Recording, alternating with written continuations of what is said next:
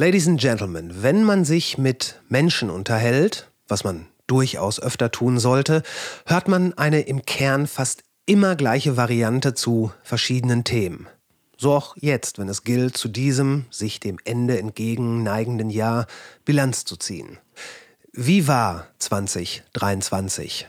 Schlimm, schrecklich, katastrophal, Zukunftsaussichten trübe. Wie war 2023 für dich Och, eigentlich lief's ganz gut. Diese kognitive Dissonanz, in der man sich selbst ein relativ solides Vorankommen attestiert, während gleichzeitig ein von Zersetzung geprägter kollektiver Niedergang beobachtet wird, ist schon interessant und sollte vielleicht mal an anderer Stelle etwas genauer untersucht werden. Aber war es denn insgesamt wirklich schlimm? So richtig schlimm?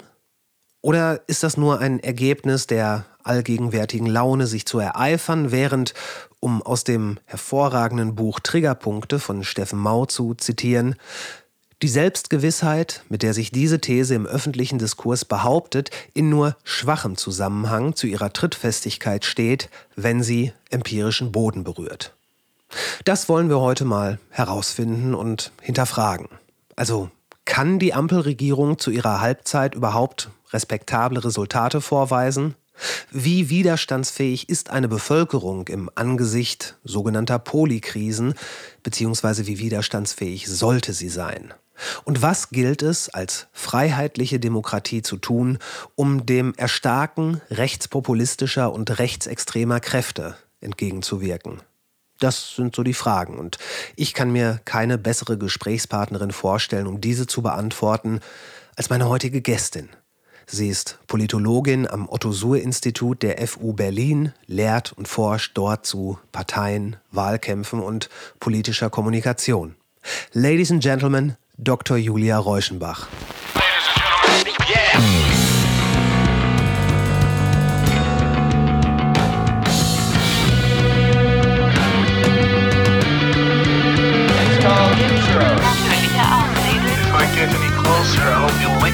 Wo alles nicht ganz so schlimm oder nicht ganz so geil ist.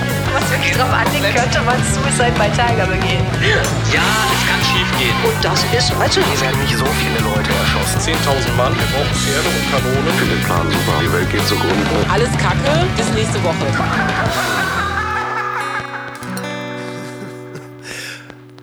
Frau Dr. Reuschenbach, wie war dieses Jahr? Was war das für ein Jahr? Das ist natürlich eine schöne Einstiegsfrage. Ähm, wenn man im Dezember spricht, hat man ja Gelegenheit zurückzugucken ähm, auf das Jahr. Ich glaube, das war, ähm, das war schon ein anspruchsvolles Jahr, ein, ein politisch anspruchsvolles Jahr, ähm, auch ein anspruchsvolles Jahr für alle, die Politik beobachten und versuchen, auch Politik einzuordnen, Politik zu erklären. Ähm, und gleichzeitig ähm, schau, schaue ich äh, privat wie sozusagen beruflich ähm, eigentlich gar nicht so gerne so zurück, sondern eher nach vorne. Ich glaube, das ist eher meine Art. Und die wiederum würde jetzt sagen, dass uns äh, mit 2024 eigentlich ein Jahr ins Haus stehen könnte, das noch viel anspruchsvoller wird und uns uns, der Gesellschaft, der Demokratie ähm, noch viel mehr abverlangt, als das in diesem Jahr der Fall war. Und das erfüllt mich ein bisschen mit Sorge, aber irgendwie auch noch viel mehr als mit Sorge, mit dem Wunsch, hm, dass wir hoffentlich gute Antworten und gute Ideen haben für dieses neue Jahr und all die Herausforderungen, die da anstehen. Mhm. Und vielleicht dann interessanterweise zurückschauen auf das Jahr 2023 und ich will jetzt nicht sagen, uns zurücksehnen, aber vielleicht dann doch merken, dass so manche Krise oder mancher Streit vielleicht doch zu was Existenziellerem gemacht wurde, als er es dann de facto war. Oder dass wir gut daran tun, gut darüber nachzudenken, wie wir Debatten führen, wie wir miteinander gesprächsfähig sind. Ähm, da bin ich gespannt, ob wir nächstes Jahr um die Zeit womöglich dieses Fazit ziehen würden. Ja, das ist äh, gut gesagt. Denn Also wir stehen, ich habe mich auch gefragt, stehen wir gerade am Ende einer Entwicklung? Stehen wir gerade am Anfang von etwas? Ich meine, klar, Kalenderjahr, das, äh, das kann man jetzt, das Jahr, das kann man jetzt schon rein kalendarisch schon irgendwie abbinden.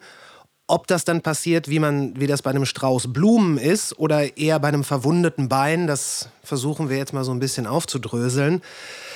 Ich habe den Eindruck, dass ähm, viele Sachen angestoßen wurden in diesem Jahr, die ins nächste Jahr einen sehr massiven Schatten werfen können. Äh, und zwar leider mit Betonung auf Schatten. Mhm. Multiple Krisen, Kriege, Kriege habe ich mir hier sogar zweimal aufgeschrieben. Natürlich der Klimawandel, äh, die vermeintliche Polarisierung der Gesellschaft und das Ganze beschleunigt im, Informat im digitalisierten Informationszeitalter.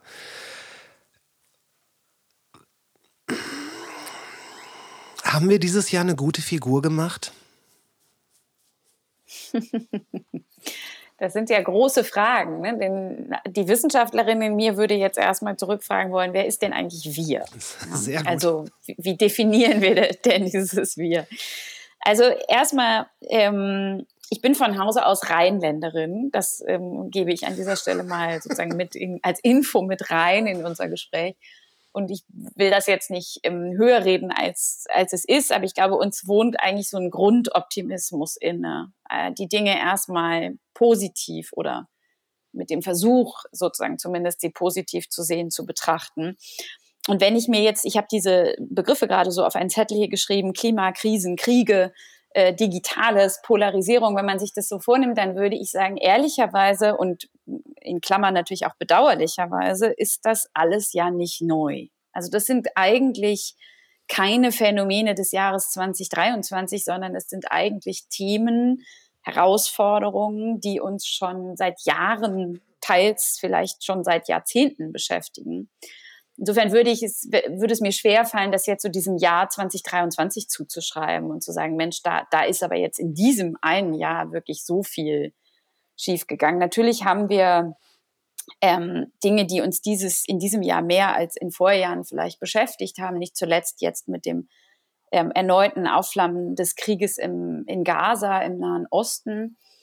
Aber wenn man überlegt, wie lange uns jetzt zum Beispiel auch der, der Krieg Russlands gegen die Ukraine schon beschäftigt als Thema mit all seinen Auswirkungen, wie sehr, wie viele, viele Jahre wir schon über Polarisierung und auch über die Auswirkungen zum Beispiel von Digitalisierung sprechen, dann würde ich eher sagen, nicht sozusagen haben wir in diesem Jahr schlecht performt oder wie, wie haben wir uns präsentiert, sondern ich würde eher sagen, warum reden wir immer noch über all diese Dinge, obwohl wir sie doch schon seit Jahren eigentlich auf der Agenda oder man könnte auch zugespitzt sagen, auf der To-Do-Liste haben. Also der Dinge, wo wir eigentlich ran müssten. Mhm. Ich bleibe jetzt mal in diesem abstrakten Wir ja, für klar. den Moment. Klar. Ähm, und wenn man es ausdifferenziert nach Politik, nach Gesellschaft, ähm, ein Stück weit, dann würde ich sagen, dann war tatsächlich der, der Auftritt in diesem Jahr hm, schwierig. Ähm, politisch ähm, sicherlich dadurch, dass wir eine Bundesregierung gesehen haben, haben die ähm, eine nicht nur wirklich schwerwiegend äh, aus meiner Sicht unzureichende politische Kommunikationsleistung gezeigt hat, sondern die auch noch gepaart war mit handwerklichen Fehlern. Also was dann doppelt sozusagen ins Kontor schlägt. Ähm, äh, und gleichzeitig würde ich aber auch sagen, haben wir auch gesehen, eine, einen absoluten Mangel an Debattenfähigkeit in der politischen Mitte. Das ist nicht nur ein Problem der Regierung, sondern es ist, glaube ich, vor allen Dingen auch ein Problem der CDU-CSU als führende Oppositionspartei, dass man da können wir aber später nochmal in Ruhe drüber sprechen, aus meiner Sicht nicht mehr gut gesprächs- und debattenfähig ist miteinander und zwar gerade unter jenen Kräften, die eigentlich unbedingt für die Demokratie aus oder aus Sicht der Demokratie betrachtet miteinander gesprächsfähig bleiben müssten. Mhm. Also das wäre mal meine These an der Stelle. Und dann würde ich aber auch sagen, dass wir auch gesellschaftlich ähm, so ein bisschen doch in unruhigem Fahrwasser waren. Da könnte man jetzt vieles diskutieren von so ein bisschen eine Anspruchshaltung, die sich, glaube ich, auch durch politische Entscheidungen der letzten Jahre bedingt entwickelt hat, dass der Staat immer alles regeln soll und wenn es dann mal nicht klappt oder nicht sofort klappt, immer ein Riesenaufschrei da ist. Also auch so ein bisschen die Frage nach Verantwortung, nach Eigenverantwortung, aber gleichzeitig durchaus auch in der Waage zu der, zu der Frage, wo wiederum wird der Staat aber auch zweifelsohne gebraucht. Mhm. Also wo hat er auch diese Aufgaben? Mhm.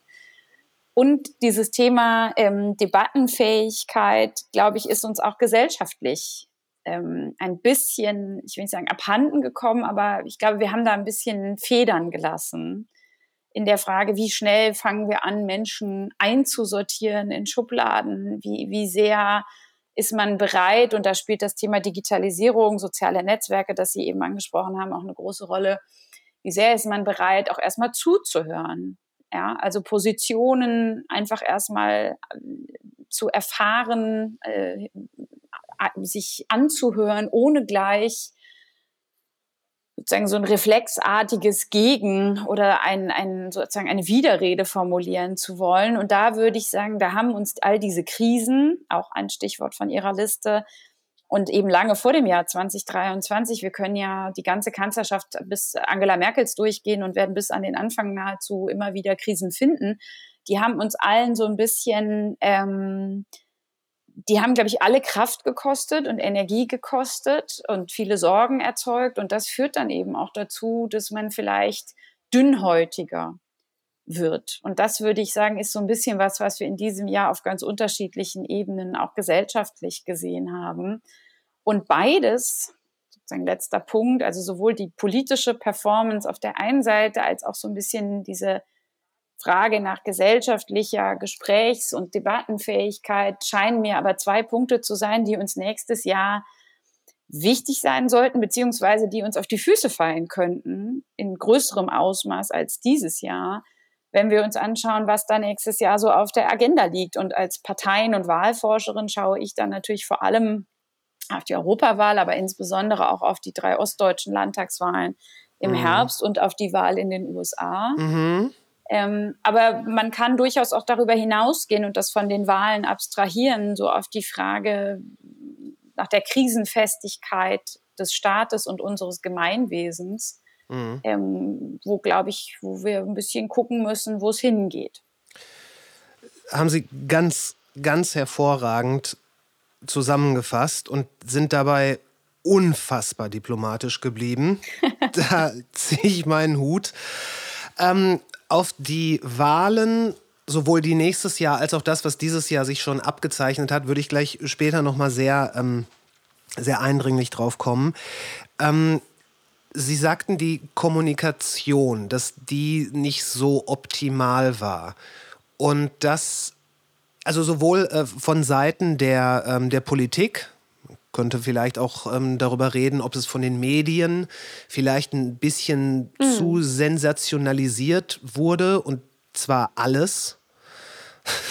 tatsächlich alles, ähm, dass vielleicht sogar ein bisschen, dass wir uns das angewöhnt haben, etwas, wenn man dann mal irgendein Problem bewältigen konnte, dass das dann fast schon überhaupt nicht mehr in Anführungszeichen stattfindet, medial, kommunikativ. Äh, wie gesagt, sowohl von den Medien als auch ähm, von Politikerinnen und Politikern. Ich sehe da sehr wenig Bemühungen, auch mal wirklich einfach nur etwas zu erklären.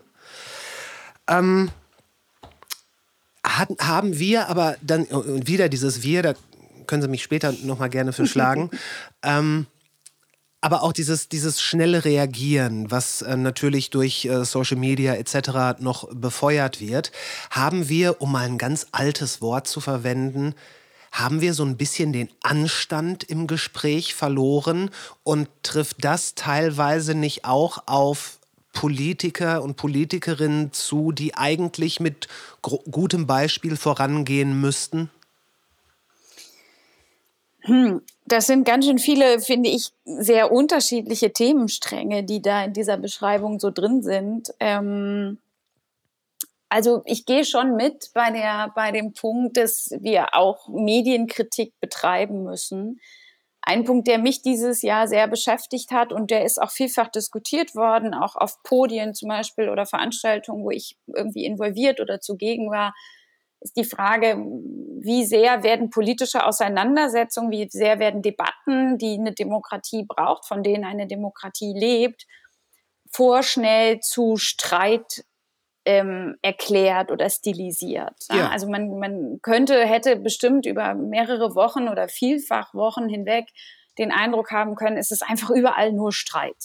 Absolut. Und das ist natürlich was, was Menschen, Bürgerinnen und Bürger erstmal und zu Recht ähm, irritiert, was auch Potenzial hat zu verunsichern weil man im Grunde nicht mehr weiß, sozusagen, sind Menschen einigungsfähig, sind Menschen fähig, gemeinsam zu einer Position zu kommen und die dann auch sozusagen verlässlich zu vertreten, was für all jene, die sich nicht, wie Sie und ich, den ganzen Tag oder große Teile des Tages mit Politik beschäftigen, ähm, eben eine ganz wichtige sozusagen Gelingensbedingung von Demokratie ist, also so eine, so eine Grundrückversicherung zu haben, dass Dinge laufen. Ja, und das ist gar nicht so gemeint im Sinne eines Anspruchs oder eines zu großen Anspruchs an, an den Staat, sondern eher so ein, so, ein, so ein verlässliches Backup. Der Staat so als, als Rückhalt, der einem es gleichzeitig mit, also den man gar nicht so sehr in Anspruch nimmt, zwingt, aber der, der so das, das Gefühl ausstrahlt, dass man sich auf die eigenen Dinge konzentrieren kann, weil man sozusagen diese Hintergrundrückversicherung, Hintergrundfolie hat. Ja, ganz genau. Ähm, und da würde ich sagen, das ist ein bisschen, also vielleicht gar nicht nur ein bisschen, sondern das zeigen ja auch so ein bisschen die Zahlen. Ähm, da, da ist was ins Wanken gekommen. Und ähm, sicherlich hat diese Sensationalisierung, haben Sie es eben genannt, diese diese Zuspitzung da auch einen Anteil dran. Über dieses ins Wanken kommen würde ich gerne gleich nochmal was sagen. Aber ähm, ich glaube, man muss natürlich auch sehen, dass auch Medien in der Art, wie sie berichten, ähm, in einem sehr starken Wettbewerb stehen, eben auch gerade durch die erwähnten sozialen Netzwerke unter Druck geraten sind. Da braucht man jetzt gar nicht anzufangen mit Auflagerückgängen und anderem, was die Qualitätspresse betrifft. Aber das ist, also es ist ein Thema. Und ähm, das macht auch den zweiten Punkt, den Sie genannt haben, nämlich so Good News, also mal über das zu erzählen, was gut läuft, was eigentlich schon geschafft wurde, worauf man äh, dann auch mal zurückgucken kann und sagen kann, hey, das hat doch toll geklappt, dass sowas bisweilen natürlich untergeht. Es hat aber auch was mit uns allen zu tun, ehrlicherweise, wenn man sich mit Nachrichtenwerttheorien beschäftigt, also der Frage, was hat überhaupt Berichtswert, hm. dann sieht man eben relativ schnell, dass Menschen eben nicht so sehr auf die guten Nachrichten, sondern vor allen Dingen auf die gravierenden, die schlechten, die Hiobsbotschaften dieser Welt anspringen das sozusagen ist natürlich auch eine Marktlogik im Mediensystem, die man nicht ausblenden darf. Dass Klar. wir auch alle Teil dieser Entwicklung sind und uns immer selber wieder fragen müssen, bei jedem Insta-Reel, bei jedem äh, bei jeder Headline, jeder Eilmeldung, die wir anklicken, welche ist denn die sozusagen, wo ich dann draufklicke und welche, welche nicht. Und in der Tat, wenn wir jetzt zum Beispiel auf die Politik gucken, dann gibt es, es gibt eine Halbzeitbilanz der Bundesregierung, die man, die auch Kolleginnen und Kollegen unter anderem von der Universität Trier mit äh, beforscht haben. Da hat man sich also wirklich viel Mühe gemacht, alle Versprechen, äh, Ankündigungen des Koalitionsvertrages gemessen an der Frage, wie weit sie schon bearbeitet wurden, ob sie überhaupt begonnen wurden in der Bearbeitung, was davon erreicht wurde, was nicht. Und diese Bilanz auf dem Papier fällt ähm, tatsächlich relativ gut aus. Also man könnte auch sagen, dafür, dass diese Regierung wirklich einen Kaltstart hatte ähm, als neuartiges Bündnis, drei Parteien im Bund auf dieser Ebene, in der Konstellation noch nie da gewesen, ähm, in den immer noch wehen der Corona-Pandemie, wenige Wochen nach Amtsantritt dann durch den Krieg Russlands gegen die Ukraine gefordert, in einem Ausmaß gerade energiepolitisch das, glaube ich, viele bis heute noch gar nicht so überschaut haben. Dafür, und ich könnte jetzt weitere Rahmenbedingungen nennen, ist diese Bilanz tatsächlich sehr solide. Tatsächlich. Aber die, das ist so, genau. Also man hat ein, schon mehr als die Hälfte der, der Vorhaben des Koalitionsvertrages begonnen abzuarbeiten. Viele konkrete Wahlversprechen, und zwar aller drei beteiligten Parteien, wurden auch wirklich schon in Gesetze umgesetzt. Also tatsächlich einer Lösung zugeführt. Viele andere Sachen sind in der Bearbeitung.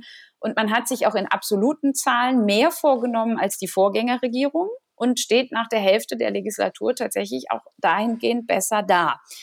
Jetzt ist es nur so, dass man, wenn man so die Presseberichterstattung äh, sich anschaut und wenn wir uns anschauen, das Erstarken von Rechtspopulismus, äh, Demokratievertrauen, Politikverdrossenheit, Vertrauen in die Bundesregierung, dass das offensichtlich nicht verfangen hat.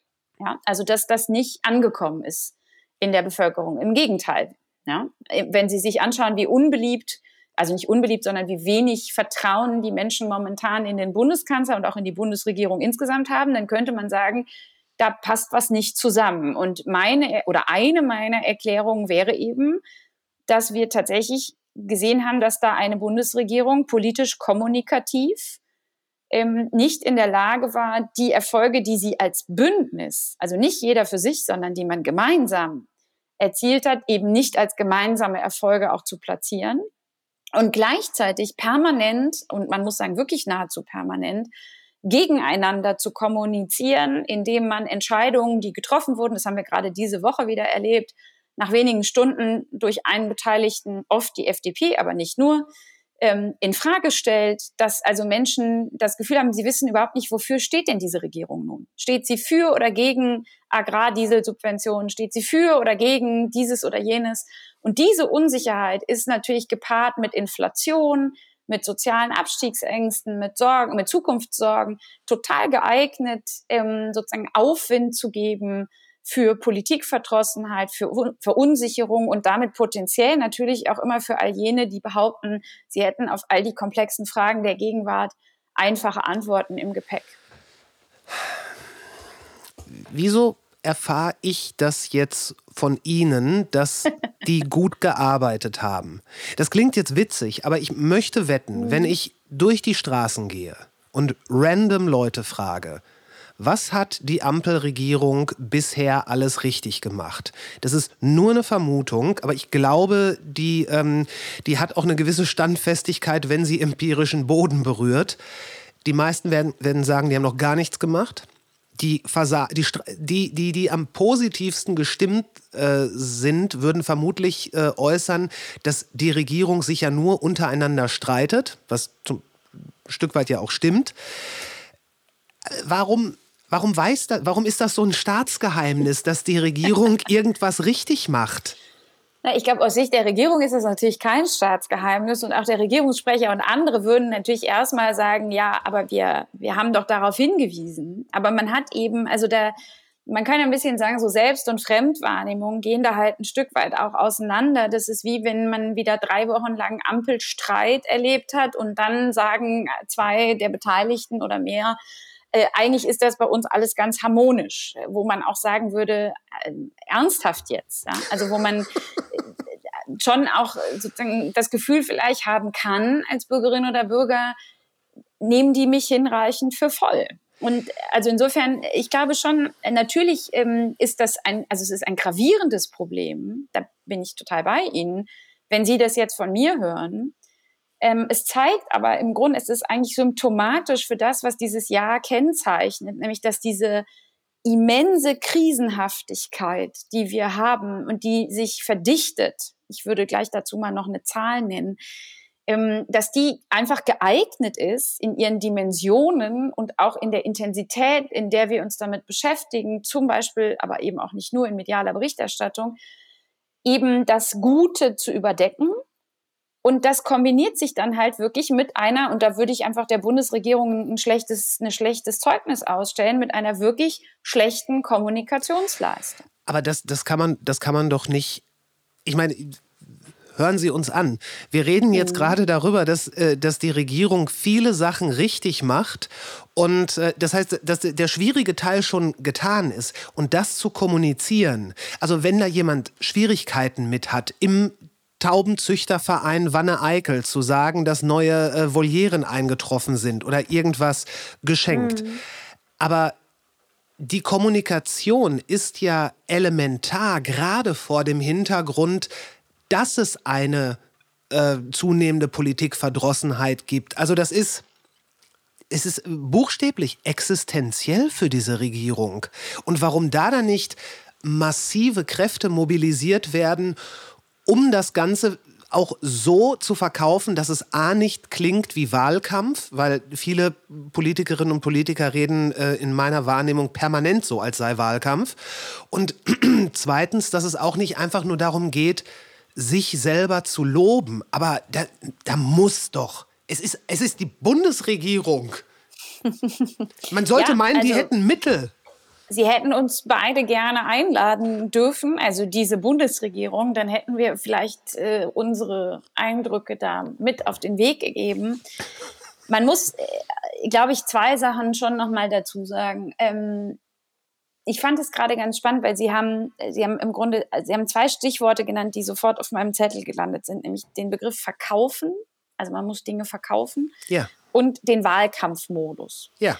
Und jetzt ist, glaube ich, ein Hauptproblem dieser Bundesregierung, deswegen hatte ich eben darauf hingewiesen, neuartiges Bündnis, Dreierkoalition in dieser Formation, dass ähm, sozusagen die Verkaufsstrategien, die da aufeinandertreffen, unterschiedliche sind.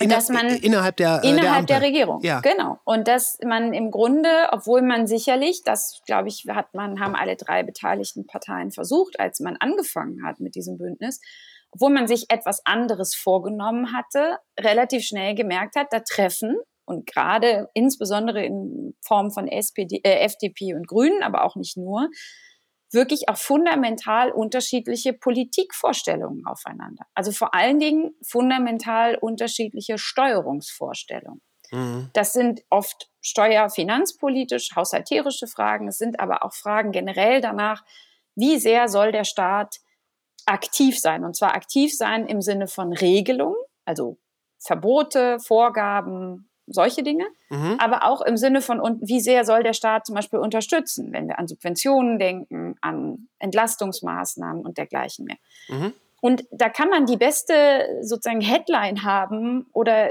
so die, die schönste Kampagnenidee. Sie muss halt am Ende auch glaubwürdig sein.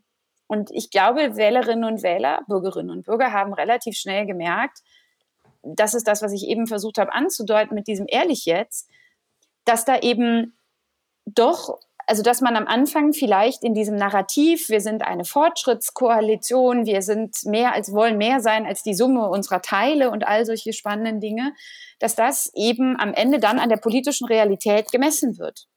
Und diese Realität ist eben doch eine etwas rauere, eine etwas andere, die jetzt sich zunehmend als die zeigt, die sie ist, nämlich eine, in der alle drei Parteien immens viel Arbeit in die eigenen Reihen hinein leisten müssen und auch miteinander leisten müssen, damit dieser Laden einigermaßen läuft.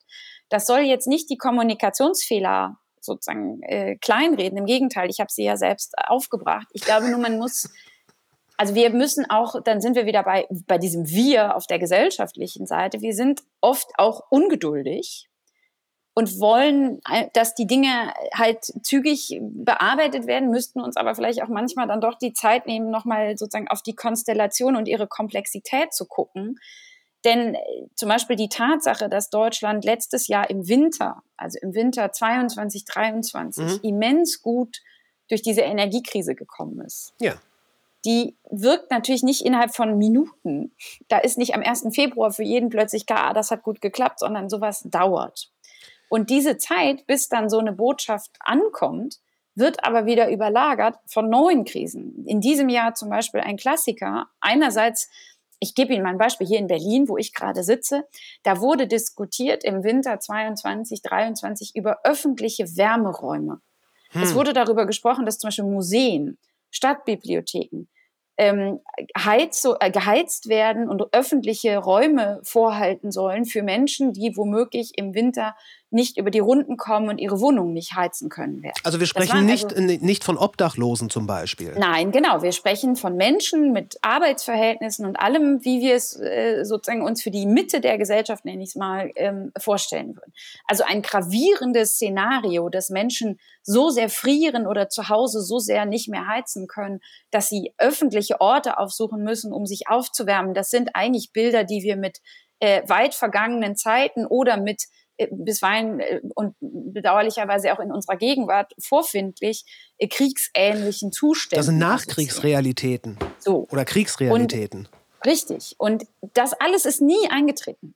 Ja, und der Moment, als wir das wahrgenommen haben, dass eigentlich die, die Regierung mit ihrer Politik und all den Entscheidungen, die sie getroffen hat, Deutschland gut durch diesen Winter gebracht hat, durch diese akute erste Energiekrise, war aber der Moment, ich würde sagen, so grob kommt das zeitlich in etwa hin, in dem dann das Gebäudeenergiegesetz bekannt wurde. Hm. Als plötzlich es hieß, äh, durch auch Kampagnen, Medienkampagnen, äh, natürlich maßgeblich mitbetrieben, Robert Habeck wolle jetzt den Menschen nahezu persönlich die Gasheizung aus dem Keller reißen, was ja jeder Fakt, den Fakten Genau, aber was den Fakten natürlich jederzeit äh, sozusagen nicht entsprach.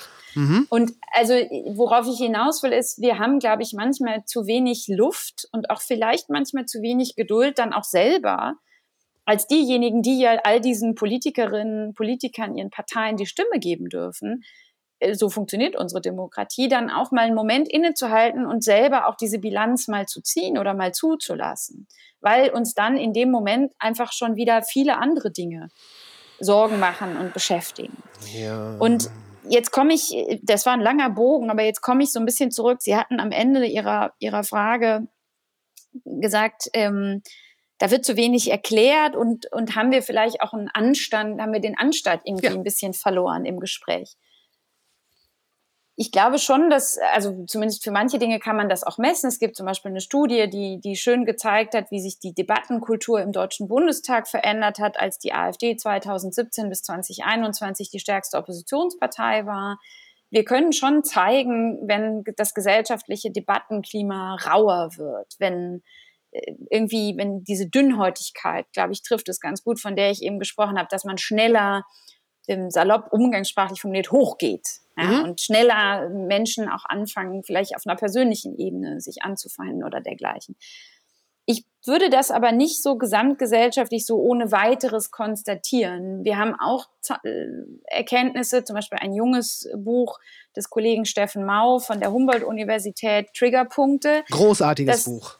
Genau, das zeigt, dass, also bin ich ganz bei Ihnen, dass eben es eigentlich doch so einen sehr guten gesellschaftlichen Grundkonsens gibt und weitaus weniger Polarisierung, zum Beispiel gerade im krassen Vergleich zu den USA. Aber dass wir schon auch mehr als früher Themen haben, die uns, daher kommt ja der Titel des Buches, die uns triggern, wo, ja. wo also doch mehr sozusagen Gesprächsstoff, Wortgefechte erwartbar sind.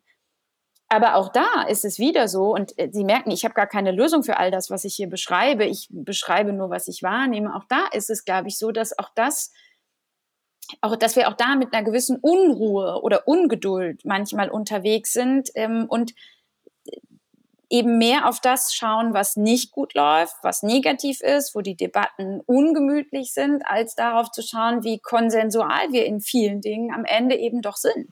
Mhm. Und das, ich könnte jetzt schon eine Brücke schlagen in den Bereich von Rechtspopulismus oder dergleichen. Aber wir sprechen ja zum Beispiel, wenn man eine Umfrage sieht mit, was weiß ich, AfD bei 20 Prozent, immer noch von 80 Prozent äh, derer, die da ähm, in dem Fall dann befragt wurden, also nicht alle, ne, immer mhm. schön auf die Befragten schauen, die das halt nicht teilen und die ja. auch deutlich mehr sind als diese 20. Ja, also ich glaube, auch da ist manchmal die, die Frage, welche Perspektive wir einnehmen, eine ganz wichtige. Und das ist, also da bin ich, ich, ich, insofern hat das für mich nicht, vielleicht nicht unbedingt was mit Anstand zu tun. Ich finde, das ist sowieso so ein Begriff, hm, was vielleicht vor 50 Jahren noch zum Anstand gehörte, würden wir heute jetzt auch nicht mehr dazu zählen. Absolut richtig. Aber es Gott ist so ein bisschen, es, es ist schon, es hat sich was verändert. Das ein Stück weit zumindest. Das würde ich schon unterschreiben. Ähm, Sie wollten vorhin noch mal auf die äh, CDU, die gegenwärtige Opposition, ähm, zu sprechen kommen ähm, und auf die dort gepflegte Gesprächskultur. Mhm. Wenn man sich die CDU anguckt, dann hat man den Eindruck, dass vor allen Dingen die CDU selber vollkommen vergessen hat, dass sie die längste Zeit der letzten 20 Jahre die Regierung gestellt hat und somit auch einiges zu verantworten hat.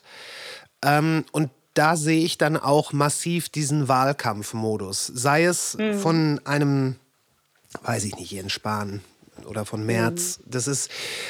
Äh, und selbst da würde ich, auch wenn es ein Begriff ist, der wahrscheinlich der CDU sogar ganz gut gefällt, würde ich doch gerne ein bisschen Anstand einfordern, den ich da vermisse. Mhm. Ja, ich, also da zumindest beim letzten Punkt bin ich äh, mir sicher, dass sie viel Widerspruch ernten würden in den Reihen der CDU. Die würden ihnen sagen, dass natürlich gerade all das, was sie gerade tun, viel mit Anstand zu tun hat. Aber mhm. das kann man dann mit denen diskutieren. Mhm. Ähm, also ich, was worum es mir geht, ist Folgendes. Ähm, also, wenn man sich mit der CDU beschäftigt, äh, die ja jetzt äh, jüngst vor wenigen Tagen erst ihr neues Grundsatzprogramm präsentiert hat, dann ist das eine Partei, die nicht nur 16 äh, Jahre lang ähm, die äh, führende Regierungspartei war in der Vergangenheit, sondern eine Partei, die nicht zuletzt dank dieser vielen Jahre programmatisch derzeit in einem Findungsprozess ist. Mhm. Und das hat sicherlich auch diese zwei Jahre jetzt als Oppositionsfraktion äh, oder auch als führende, muss man ja dazu sagen, Oppositionsfraktion geprägt, nämlich einerseits, äh, und insofern bin ich nicht ganz einverstanden mit dem Begriff Wahlkampfmodus, sondern Opposition sein heißt schon auch die Regierung kritisieren und vor sich hertreiben und auch mal provokant sein und Debatten auch zuspitzen. Das ist Aufgabe einer Opposition im Deutschen Bundestag. Das ist gut, dass es das Prinzip gibt. Aber das war eben gepaart mit sozusagen innerparteilichen Debatten, die zeitgleich stattgefunden haben und wo wir auch gesehen haben, dass da Positionen jüngst etwa beim Thema Schuldenbremse, als sich CDU-Ministerpräsidenten wie Rainer Haseloff in Sachsen-Anhalt, ähm, Daniel Günther in Schleswig-Holstein oder auch Kai Wegener in Berlin gegen die Linie des Parteichefs offiziell positioniert haben, auch mit medialen Gastbeiträgen und dergleichen und Interviews da sehr deutlich Positionen bezogen haben, bis hin zu dem großen Thema Migration und auch den würde ich sagen, in Teilen rechtspopulistischen Äußerungen von Friedrich Merz, äh, Zahnärzte, Termine, ja. äh, kleine Paschas und Co dass da im Grunde der Aushandlungsprozess in den eigenen Reihen einfach noch nicht hinreichend stattgefunden hatte und aus meiner Wahrnehmung auch immer noch nicht in allen Bereichen stattgefunden hat, als dass man sagen könnte, das ist jetzt die eine Position der CDU sondern äh, es war oft auch eine Position von einem Jens Spahn oder von einem Friedrich Merz, aber mhm. sicherlich nicht immer die Position der CDU. Das ist aber legitim. Parteien durchlaufen solche Prozesse. Auch dafür würde ich werben wollen an der Stelle, dass wir auch dafür sensibel sind, dass Parteien sich programmatisch entwickeln, erneuern oder auch rückschrittlich verhalten, je nachdem. Aber dass das stattfinden muss, ist für Parteien total wichtig. Was mich mit Blick auf diese Gesprächsfähigkeit aber gestört hat, ist die Art und Weise des, dessen, wie gesprochen wurde. Also mhm. ähm, wir haben von Jens Spahn gehört, zum Beispiel ähm, auf, einem, auf dem Deutschlandtag der Jungen Union, äh, den Begriff der Klimadiktatur. Wir haben von Markus Söder gehört bei der äh, Demonstration, der großen Demonstration in Erding, die ja auch in, überall, auch überregional Schlagzeilen gemacht hat, den Begriff der Zwangsveganisierung.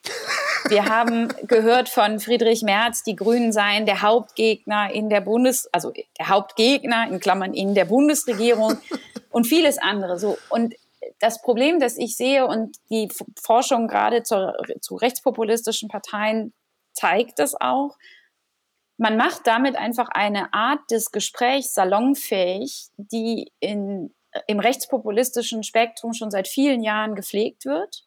Man also normalisiert die damit. Ja, wenn der Jens Spahn schon sagt, ich fasse das mal umgangssprachlich, dass der Bundeskanzler die Grenzen schließen muss, dann spricht er im Prinzip mit einem solchen Tweet ähm, in dem Fall äh, eigentlich einer zehnjährigen Sprachkultur der AfD aus der Seele. Mhm. Wenn ich jetzt jetzt Spahn hier gegenüber hätte, der würde mir jetzt sagen, Frau Rauschenbach, aber man muss doch über die Themen reden.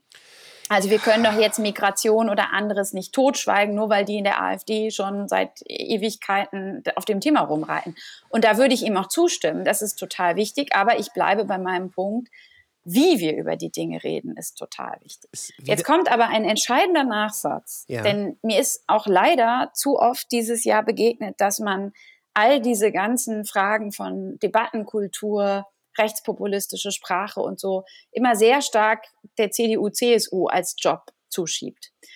Auch die anderen sitzen mit im Boot. Ja? Und zwar insofern, wenn ich von Debattenfähigkeit in der politischen Mitte spreche, dann halte ich es zum Beispiel auch für ein gravierendes Problem im linken Parteienspektrum, dass der Begriff Rechtssein mhm. so, eine, so eine negative Setzung bekommen hat. Als Politikwissenschaftlerin würde mir bei, wenn jemand sagt, ich bin rechts, erstmal gar nicht, also das würde mich nicht jucken, mhm. im Sinne von konservativ sein. Mhm. Ja, also wenn wir Parteien verorten in einem Parteienspektrum, wie wir das tun bei uns im Fach, dann ist von links progressiv bis rechts konservativ alles drin. Und das war auch schon immer so in der Bundesrepublik. Und das muss auch in der, also aus meiner Wahrnehmung, äh, bestenfalls in der Zukunft so bleiben, weil Konservatismus ist nichts, also per se nichts Gefährliches, ist eine legitime Position, eine politische Position, genauso wie eine linksprogressive Position äh, legitim ist. Mhm. Und im Gegenteil, ich würde sogar noch einen Schritt weiter gehen und sagen, wir brauchen es äh, umso mehr, um rechts im Sinne von konservativ sein abgrenzen zu können von Rechtspopulismus, Rechtsextremismus und Rechtsradikalismus. Ja. Wenn wir da eine Trennschärfe verlieren, wenn alles, was an konservativen Positionen in die öffentliche Debatte eingebracht wird, per se als indiskutabel, als nahezu rechtsextrem, so, so äh, wirklich zerredet oder, oder also abqualifiziert wird, mhm. dann verlieren wir auch auf eine gewisse Art die Debattenfähigkeit. Und also insofern, glaube ich, darf man auch die linken Parteien da nicht aus der Verantwortung lassen, die wirklich nahezu jeden konservativen Vorschlag der vergangenen Monate einfach so weit nach rechts geschoben haben, dass man äh, zumindest aus meiner Sicht wenig überraschend dann auch merken konnte, dass das in der CDU, CSU natürlich massive Gegenwehr erzeugt. Also wenn man quasi sagt, alles, was rechts von der SPD ist, ist indiskutabel. Dann verliert man ja nicht nur äh, sehr viel, einen sehr großen Teil der Parteienlandschaft, äh, unter denen natürlich dann auch die AfD fallen würde, aber dass man da dass man da die, die, die, die, die Pole, die, die Trennung ja, ein bisschen besser nee, setzt. Ja, ich würde, also ich würde widersprechen, nämlich gerade dahingehend, dass die AfD da eben nicht dazu gehört. Also wir wissen von der AfD, sie ist eine rechtspopulistische und in sehr weiten Teilen rechtsextreme Partei, ja. was ja die jüngsten Entscheidungen Verfassungs, äh, des Verfassungsschutzes mit Blick auf die Beobachtung einzelner Landesverbände etc. nochmal unter, untermauert haben. Mir geht es genau im Gegenteil darum zu sagen, genau da brauchen wir die Trennschärfe. Also wo gibt es legitime, konservative Positionen und wo sozusagen geht, geht es weiter nach rechts im Sinne eines Rechtspopulismus oder Rechtsextremismus. Genau, genau. Und wenn wir aber diese konservativen Positionen äh, pauschal allzu oft oder das war das, was ich dieses Jahr eben wahrgenommen habe, im Grunde einfach mit darüber werfen nach noch weiter rechts, dann ähm, sind diese äh, reflexhaften Abwehrreaktionen, die dann entstehen, für mich wenig überraschend. Das, das, das, das meine ich tatsächlich ist, auch. Also ja. ich, was ich damit meinte, ist, äh, dass man quasi alles rechts von der SPD in einen Topf und dann über Bord ja. wirft, dass man das nicht tun sollte.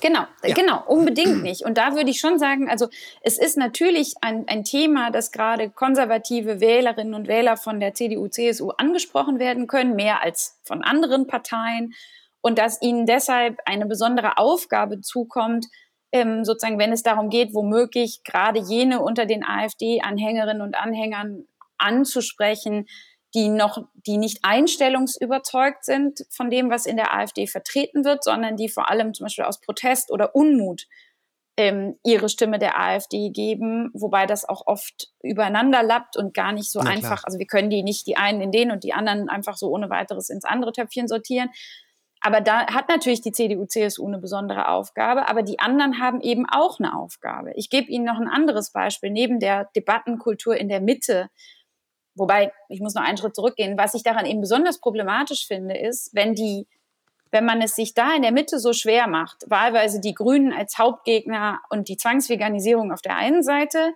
so auch Kulturkampfthemen, versus auf der anderen Seite alles, was rechts ist, ist sozusagen gleich rechtsextrem oder rechtspopulistisch, dann ist das eigentlich die, der perfekte Nährboden, auf dem sich die AfD zum Beispiel nur zurücklehnen muss. Die müssen mhm. selber fast nichts machen, weil die anderen es ihnen durch diese Wechselseitigkeiten, die da in der Mitte nicht funktionieren, nur allzu leicht machen. Und das finde ich ist eine sehr frustrierende Beobachtung, weil wir sozusagen damit, also die AfD hat oft in solchen Situationen, muss man wirklich sagen, leichtes Spiel.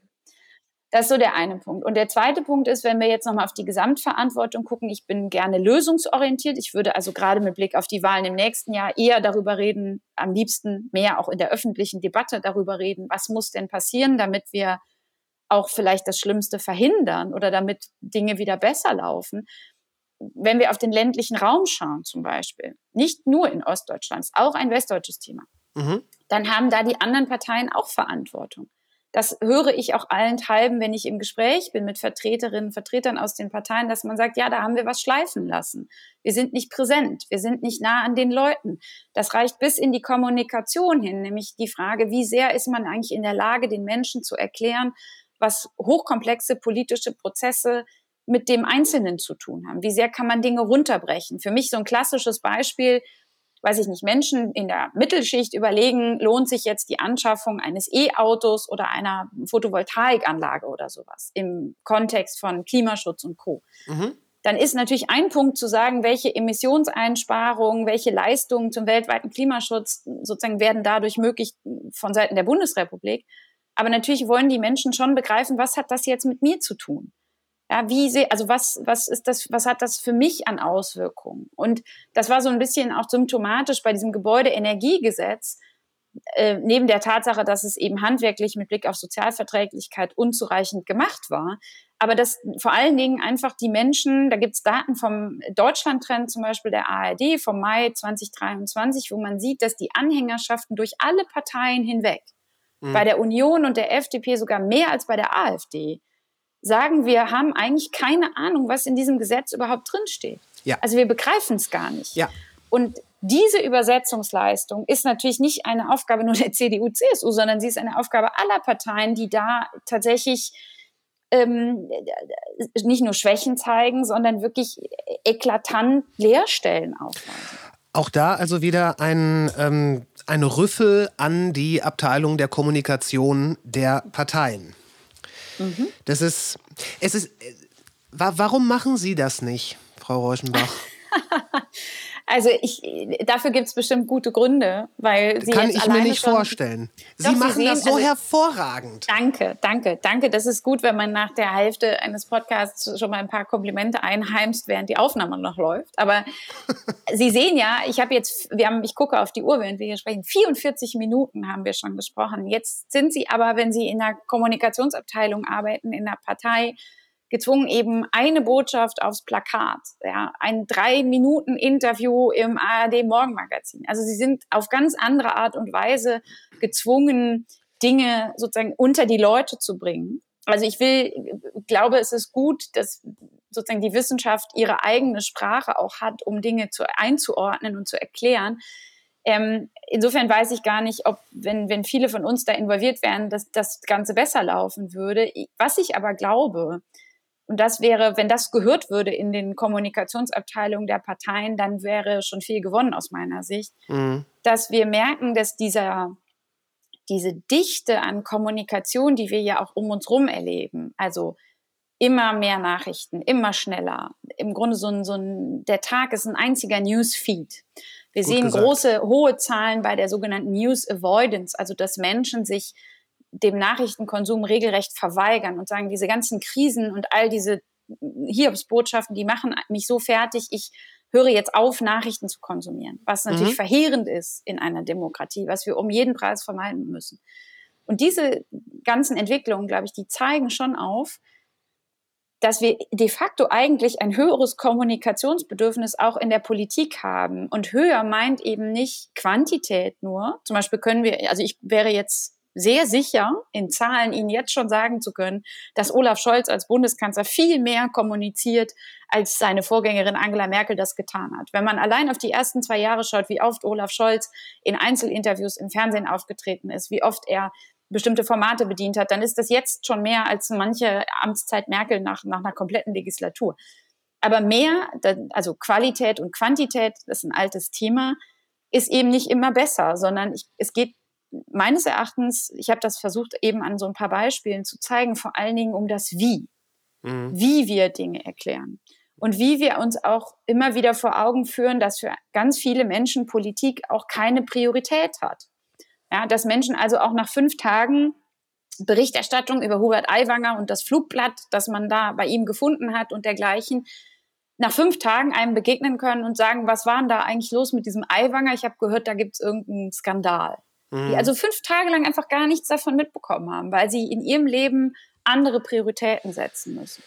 Ja, das. Ähm es ist, es ist natürlich ein Problem in einer Demokratie, aber ich kann es teilweise auch nachvollziehen, weil neben dem Beobachten der Politik, die die Menschen über kurz oder lang betreffen wird, haben die Menschen natürlich auch noch das vor der Brust, was sie jeden Tag äh, unmittelbar Absolut. betrifft. So ist es. Ähm, ja, aber ich glaube, da kann wirklich auch mit äh, einer soliden Kommunikation auch noch mal wirklich mehr gemacht werden, weil Sie sagten, ja, Sie haben jetzt 44 Minuten. Ich würde behaupten, Sie haben in diesen 44 Minuten mehr Klarheit geschaffen, als ähm, viele vielleicht im letzten Jahr mitbekommen haben. Aber das weiß ich nicht, da äh, lasse ich mich gerne eines Besseren belehren.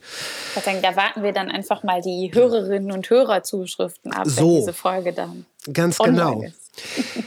Ähm, vor, die, vor, diesem ganzen Hintergrund, was man ja auch gerade in diesem Jahr mehr und mehr beobachten konnte, um da jetzt mal einen kleinen, kleinen aber dennoch anschlussfähigen Cut zu setzen, die wirklich nicht nur rechtskonservativen, sondern wirklich auch ähm, darüber hinausgehende rechte Politik scheint ja im letzten Jahr massiv Aufwind erfahren zu haben. Nicht nur in Deutschland, da würde ich gleich gerne nochmal äh, drauf zu sprechen mhm. kommen, aber in ähm, Italien, jetzt kürzlich in den Niederlanden. Sogar Argentinien hat diesen ehemaligen TV-Moderator mit der Kettensäge gewählt. Ähm, Schweden ist, glaube ich, eher rechtskonservativ einzuordnen. Ähm, Befürchtungen, dass die nächste Wahl in Frankreich äh, auch in dieses Lager fällt, auch schwierig. Dann, Sie haben es schon gesagt, ähm, USA, das ist, das ist ja nochmal ganz was anderes. Ähm, mit, mit dem immer noch gerade unter Anklage stehenden Donald Trump. Mhm. Ich glaube, am 6. Januar wird da das erste Ergebnis kommen. Passenderweise. Mhm. Ja. Ähm, und ich habe jetzt gerade gesehen, dass sogar in Portugal, einem Land, dem ich mich sehr verbunden fühle, da ist jetzt kürzlich aufgrund eines Formfehlers bzw. einer Namensverwechslung der Premierminister zurückgetreten worden. Und jetzt soll es im März da Neuwahlen geben. Und auch da erstarken gerade die rechten Kräfte, und zwar in dem Land, was die sozialistische Nelkenrevolution quasi als Symbol in sich trägt. Was Jetzt fragen Sie bitte nicht, wie kann das alles sein? Moment, dann muss ich die Frage anders formulieren. äh, dann mache ich es mach äh, schön. Welcher Entwicklung ist das alles geschuldet? Das war, die Frage ist mindestens genauso schlimm wie die, die ich vermeiden wollte. Ähm. Na, aber es ist ja ein Trend zu erkennen. Und das, ja, das ja. In, einem, äh, in einem Zeitrahmen, wo wir irgendwie 33 Jahre nach Fukuyamas Ende der Geschichte stehen, wo ja alle sich nach Demokratie und äh, Mitbestimmung sehnen und äh, ja, dann sowas. Wie frustriert sind die Leute? Und wahrscheinlich äh, ist es in jedem Jahr, äh, in jedem Land etwas Individuelles, was die Menschen dahin treibt. Aber ich denke, dass es doch auch da irgendwelche gemeinsamen Anknüpfungspunkte gibt.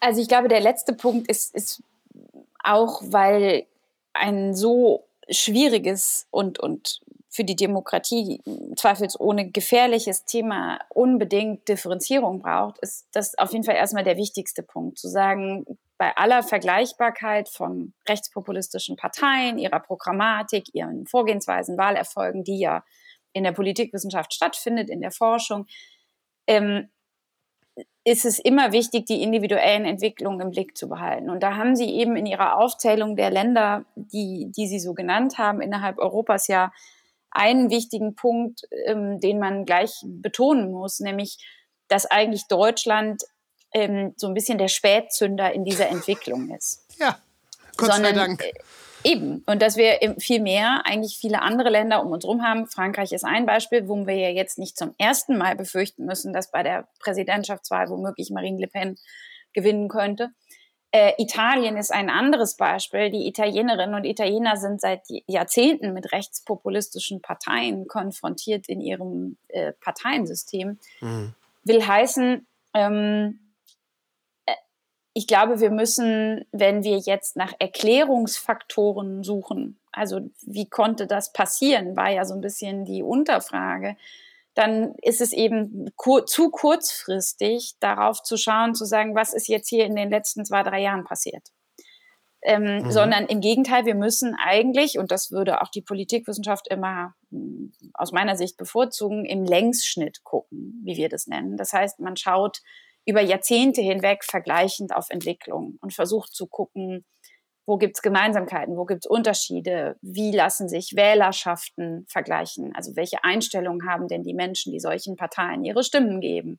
Und so weiter und so weiter. Und ähm, wenn man das jetzt mal so ein bisschen runterbricht, wobei das bei dem Thema eben, also man da auch äh, vorsichtig sein muss, Dinge allzu schnell zu vereinfachen, dann würde ich mal als ersten Punkt sagen, ähm, und der ist eben in Deutschland einfach ein bisschen später so offenkundig geworden als in anderen Ländern. Wir haben in allen Gesellschaften Europas, auch darüber hinaus, Sie haben die USA erwähnt, ein rechtsextremes Wählerpotenzial. Also Menschen, die in ihren Einstellungen rechtsextreme Einstellungen ähm, Teilen von denen überzeugt sind. Ja. Die hatten wir auch in der Bundesrepublik immer. Das ist ein Thema schon gewesen in den 1960er Jahren mit den ähm, ersten Landtagseinzügen der NPD zum Beispiel. Es war in den 90er Jahren ein Thema bei der DVU, Republikaner und Co. Baseballschlägerjahre und so weiter. Genau. Aber ja. wir hatten das, also für Deutschland zumindest wird ja so ganz grob holzschnittartig gesagt, das sind so um die 10 Prozent. Mhm. Und wir hatten einfach keine parlamentarische, also politische Kraft, die sich parlamentarisch so etablieren konnte, dass sie dieses Wählerpotenzial sozusagen nahezu homogen ähm, hinter sich hätte vereinigen können. Das hat sich mit der AfD geändert. Wir sehen, dass die Wählerschaft an der Stelle sehr homogen ist, dass die sich, also die AfD jetzt seit zehn Jahren existiert, seit 2013, dass es ihr gelungen ist, dieses Potenzial doch sehr gefestigt sozusagen hinter sich äh, zusammenzutrommeln. Mhm. So, das ist der eine Teil.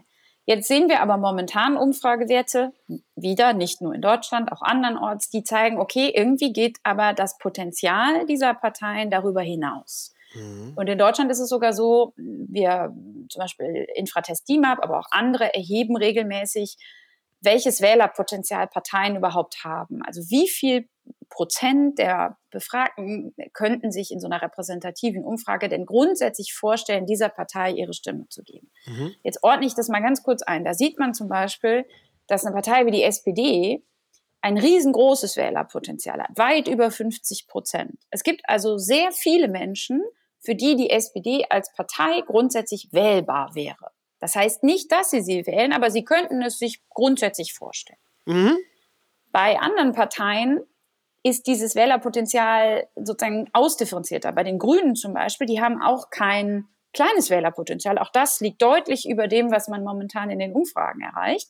Es gibt aber auch sehr viel mehr Menschen als zum Beispiel bei der SPD, die sagen, also die Grünen auf gar keinen Fall. Mhm. Also die Polarisierung ist stärker zwischen kann ich mir vorstellen und kann ich mir überhaupt nicht vorstellen. Ja. Wenn wir jetzt auf die AfD gucken, dann liegt das Wählerpotenzial der AfD ungefähr so bei 24 Prozent. Nageln Sie mich bloß nicht auf einen Punkt fest. Sie wissen, Umfragen und Co. sind volatil. Das heißt aber auch, wenn man jetzt eine Umfrage hat momentan mit 21 Prozent, dann sehen wir, dass es die einzige Partei ist, die ihr Wählerpotenzial, das sie hat, gegenwärtig fast vollständig ausschöpfen kann. Mhm. Jetzt könnte man einerseits sagen, auch etwas vereinfacht, mehr ist auch nicht drin. Das mhm. könnte den einen oder anderen beruhigen wobei man da auch vorsichtig sein muss, denn sowas kann sich natürlich auch ändern. Man könnte aber auf der anderen Seite auch sagen, okay, spannend, wenn die jetzt gerade so stark mobilisieren können, dann lohnt es sich doch nochmal umso mehr drauf zu schauen, woran liegt das eigentlich? Und dann sind wir bei der Frage, wer wählt denn solche Parteien? Und das ist nicht nur eine deutsche Frage, es ist auch eine Frage, die in allen, allen anderen europäischen Ländern verhandelt wird. Und was wir über diese Wählerschaft wissen, ich bleibe aber mal beim deutschen Beispiel, ähm, jetzt für die Beschreibung, ist zum Beispiel, dass das ähm, viele Menschen sind mit ähm, formal niedrigerer Bildung, was nicht unbedingt heißt, dass sie wenig Einkommen haben. Es kann also auch die untere Mittelschicht sein, also untere, mittlere mhm. ähm, Einkommensgruppen. Es sind Menschen mit großen sozialen Abstiegs, also mit Abstiegsängsten, Sorgen, zum Beispiel vor Arbeitsplatzverlust, äh, Sorge davor, dass der eigens erarbeitete Wohlstand, den man sich äh, geschaffen hat, aus, durch unterschiedliche Entwicklungen womöglich abhanden kommen könnte. Es sind Menschen mit sehr geringem Vertrauen in das politische System, in mhm. politische Institutionen, zu denen eben auch Parteien, die Bundesregierung, andere gehören. Es sind auch Menschen, die häufig migrationsfeindlich eingestellt sind, mhm. ähm, in Teilen eben auch ähm, rechtsextrem, ähm, rechtsextreme Einstellungen unterhalten.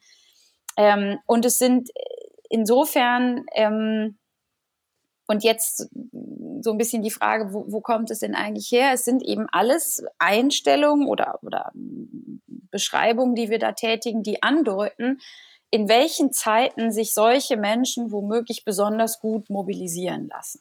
Mhm. Wenn ich also eh schon wenig Vertrauen in das politische System habe, wenn ich ohnehin zumindest vielleicht in Teilen migrationskritisch bis feindlich eingestellt bin, dann sind Zeiten wie unsere in den letzten Jahren natürlich sehr geeignet, Menschen an diesen Punkten zu mobilisieren. Also wenn man den Eindruck hat, dass Politik nicht liefert, ja, wenn sie also wenn handwerkliche Fehler gemacht werden, wenn Sachen auf der Strecke bleiben, wenn Migration den Eindruck vermittelt oder das Thema Migration den Eindruck vermittelt, dass es momentan nicht hinreichend gesteuert wird staatlich, mhm. dann sind das alles Aspekte, die an der Stelle geeignet sind, ähm, diese Wählerpotenziale sozusagen zu heben mhm. oder sichtbar zu machen. Mhm. Und wir wissen auch aus gerade aus der vergleichenden rechtspopulistischen Rechtspopulismusforschung, dass vor allem das Thema Migration das sozusagen Gewinnerthema für rechtspopulistische Parteien ist. Also es gibt kein Thema mit wirklich mit großem Abstand, das so stark diese Wählermärkte mobilisiert, die Leute an die Urne treibt und wirklich zur Stimmabgabe für diese Parteien bewegt, wie das Thema Migration. Und ähm, jetzt würde ich sozusagen die Frage nicht nur danach beantworten wollen, was ist passiert, sondern auch, wo geht's hin? Ich befürchte, Sie haben ja eben auch so ein bisschen, wir haben ja auch schon mal so ansatzweise aufs Jahr 2024 geguckt, die Zukunft, und zwar nicht nur im nächsten Jahr, wird nicht weniger krisenhaft sein als dieses Jahr und vergangene Jahre, sondern im Gegenteil, es gibt schöne Zahlen, die zeigen, wie die Anzahl solcher Kriseneinschläge im Grunde dichter wird hm. und wie sehr das auch Menschen belastet. Zum Beispiel hat das Institut für Demoskopie Allensbach mal erhoben, äh, oder schon immer erhoben, so muss man es eigentlich sagen, ähm, wie optimistisch Menschen in die Zukunft blicken. Und da sieht man von der Gründung der Bundesrepublik an 1949 immer wieder so Ausschläge nach weltweiten oder großen Krisenereignissen. Dazu gehört auch sowas wie der Koreakrieg oder anderes, also lange zurückliegende Ereignisse bis in die Gegenwart, äh, zum Beispiel der Ausbruch des Krieges Russlands gegen die Ukraine. Mhm. Und noch nie war die sozusagen die, der sorgenvolle Blick in die Zukunft so stark wie nach diesem Kriegsausbruch.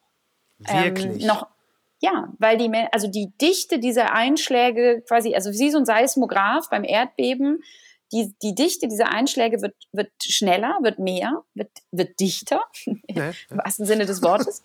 ja. Und ähm, und diese Krisenerfahrung führt offensichtlich, und damit wäre ich schon bei einem ersten Punkt nach der Frage, was könnten wir denn tun für die Zukunft, offensichtlich nicht dazu, was wir ja sonst im Leben manchmal machen, dass wir sagen, wenn man sowas schon mal erlebt hat, dann wird man besser im Umgang damit, hm. sondern offensichtlich werden wir das auch noch nicht bislang. Also wir erleben ständig Krisen, aber die eine Krise macht uns Vielleicht auch, weil es sehr unterschiedliche Krisen sind, aber sie machen uns offensichtlich nicht krisenfester für künftige Krisen. Und das sieht man zum Beispiel in den Zahlen. Und dann sind wir beim nächsten Punkt. Was hilft gegen Rechtspopulismus? Wenn man sieht, dass Menschen Politik, und zwar allen Parteien, hin, also über Parteigrenzen hinweg, keine Problemlösungskompetenz zuschreiben. Diese Werte sind viel verheerender aus meiner Sicht noch als Beliebtheitswerte, die auch sehr volatil sind, sondern die das Vertrauen, dass Politik Probleme der Menschen angeht. Dass, dass man sich in guten Händen werden. fühlt. Richtig. Das ist verheerend niedrig momentan. Und es ist natürlich Einstiegstor für die, für klassische rechtspopulistische Erzählungen von, also Anti-Establishment-Erzählungen, die da oben machen eh, was sie wollen. Das ja, also dieses Wir gegen die. Ja. Ne? Genau. Oder andere, also auch die, sozusagen die Schuld bei anderen Gruppen zu suchen, sehr äh, platt formuliert, wenn es nur weniger Geflüchtete gäbe, dann hätten wir all die Probleme nicht. Ähm, bis hin zu natürlich auch der Erzählung, dass man vermeintlich sowas wie zum Beispiel den Klimawandel mit ganz einfachen, äh, easy peasy Maßnahmen wohl möglich bekämpfen könnte. Und ja. ähm, man wundert sich, warum dann in der ganzen Welt da noch niemand drauf gekommen ist. So. Ähm, also abgesehen davon, dass, ähm, dass, dass, dass es ja schon fast er, erschreckend ist, dass die Argumentationsführung von Rechtspopulisten über die Grenzen dieses Landes hinweg überall das Gleiche ist. Ich hatte äh, nahezu. Ja. ja, nahezu natürlich. Ja, ja. Ähm, ich hatte kürzlich das Gespräch mit dem Journalisten Lukas Hermsmeyer, der ist in den Staaten. Da ging es um äh, ja, den Wahlkampf und auch da äh, Republicans gegen Democrats. Und da ging es dann auch darum, was wird äh, da eine, äh, eine Rolle spielen? Wird, werden es die Obdachlosen sein? Werden es, wird es die Opiumkrise sein? Nein, nein, nein. Border Security, Migration, das, mhm. das Übliche. Aber also ich glaube halt, ich muss noch einen Satz ergänzen, der Bitte. ist mir jetzt doch noch, ähm, oder das bewegt mich gerade. Was mir dieses Jahr häufig aufgefallen ist, und ich will nicht sagen, ich bin es leid oder wir sind es leid, ich will die Kolleginnen und Kollegen in meinem Fach da nicht vereinnahmen, aber dass wir, das ist fast so ein bisschen so ein, so ein Treppenwitz. Wir beschweren uns darüber, dass Rechtspopulistinnen und Populisten auf komplexe Fragen einfache Antworten anbieten. Und mhm. die sind in der Regel unzureichend exkludieren auch gesellschaftliche Gruppen, tragen auf deren Rücken äh, Konflikte aus und dergleichen. Im Umkehrschluss suchen wir aber, wenn es darum geht zu verstehen, warum Menschen rechtspopulistische Parteien wählen, oft selber nach einfachen Antworten.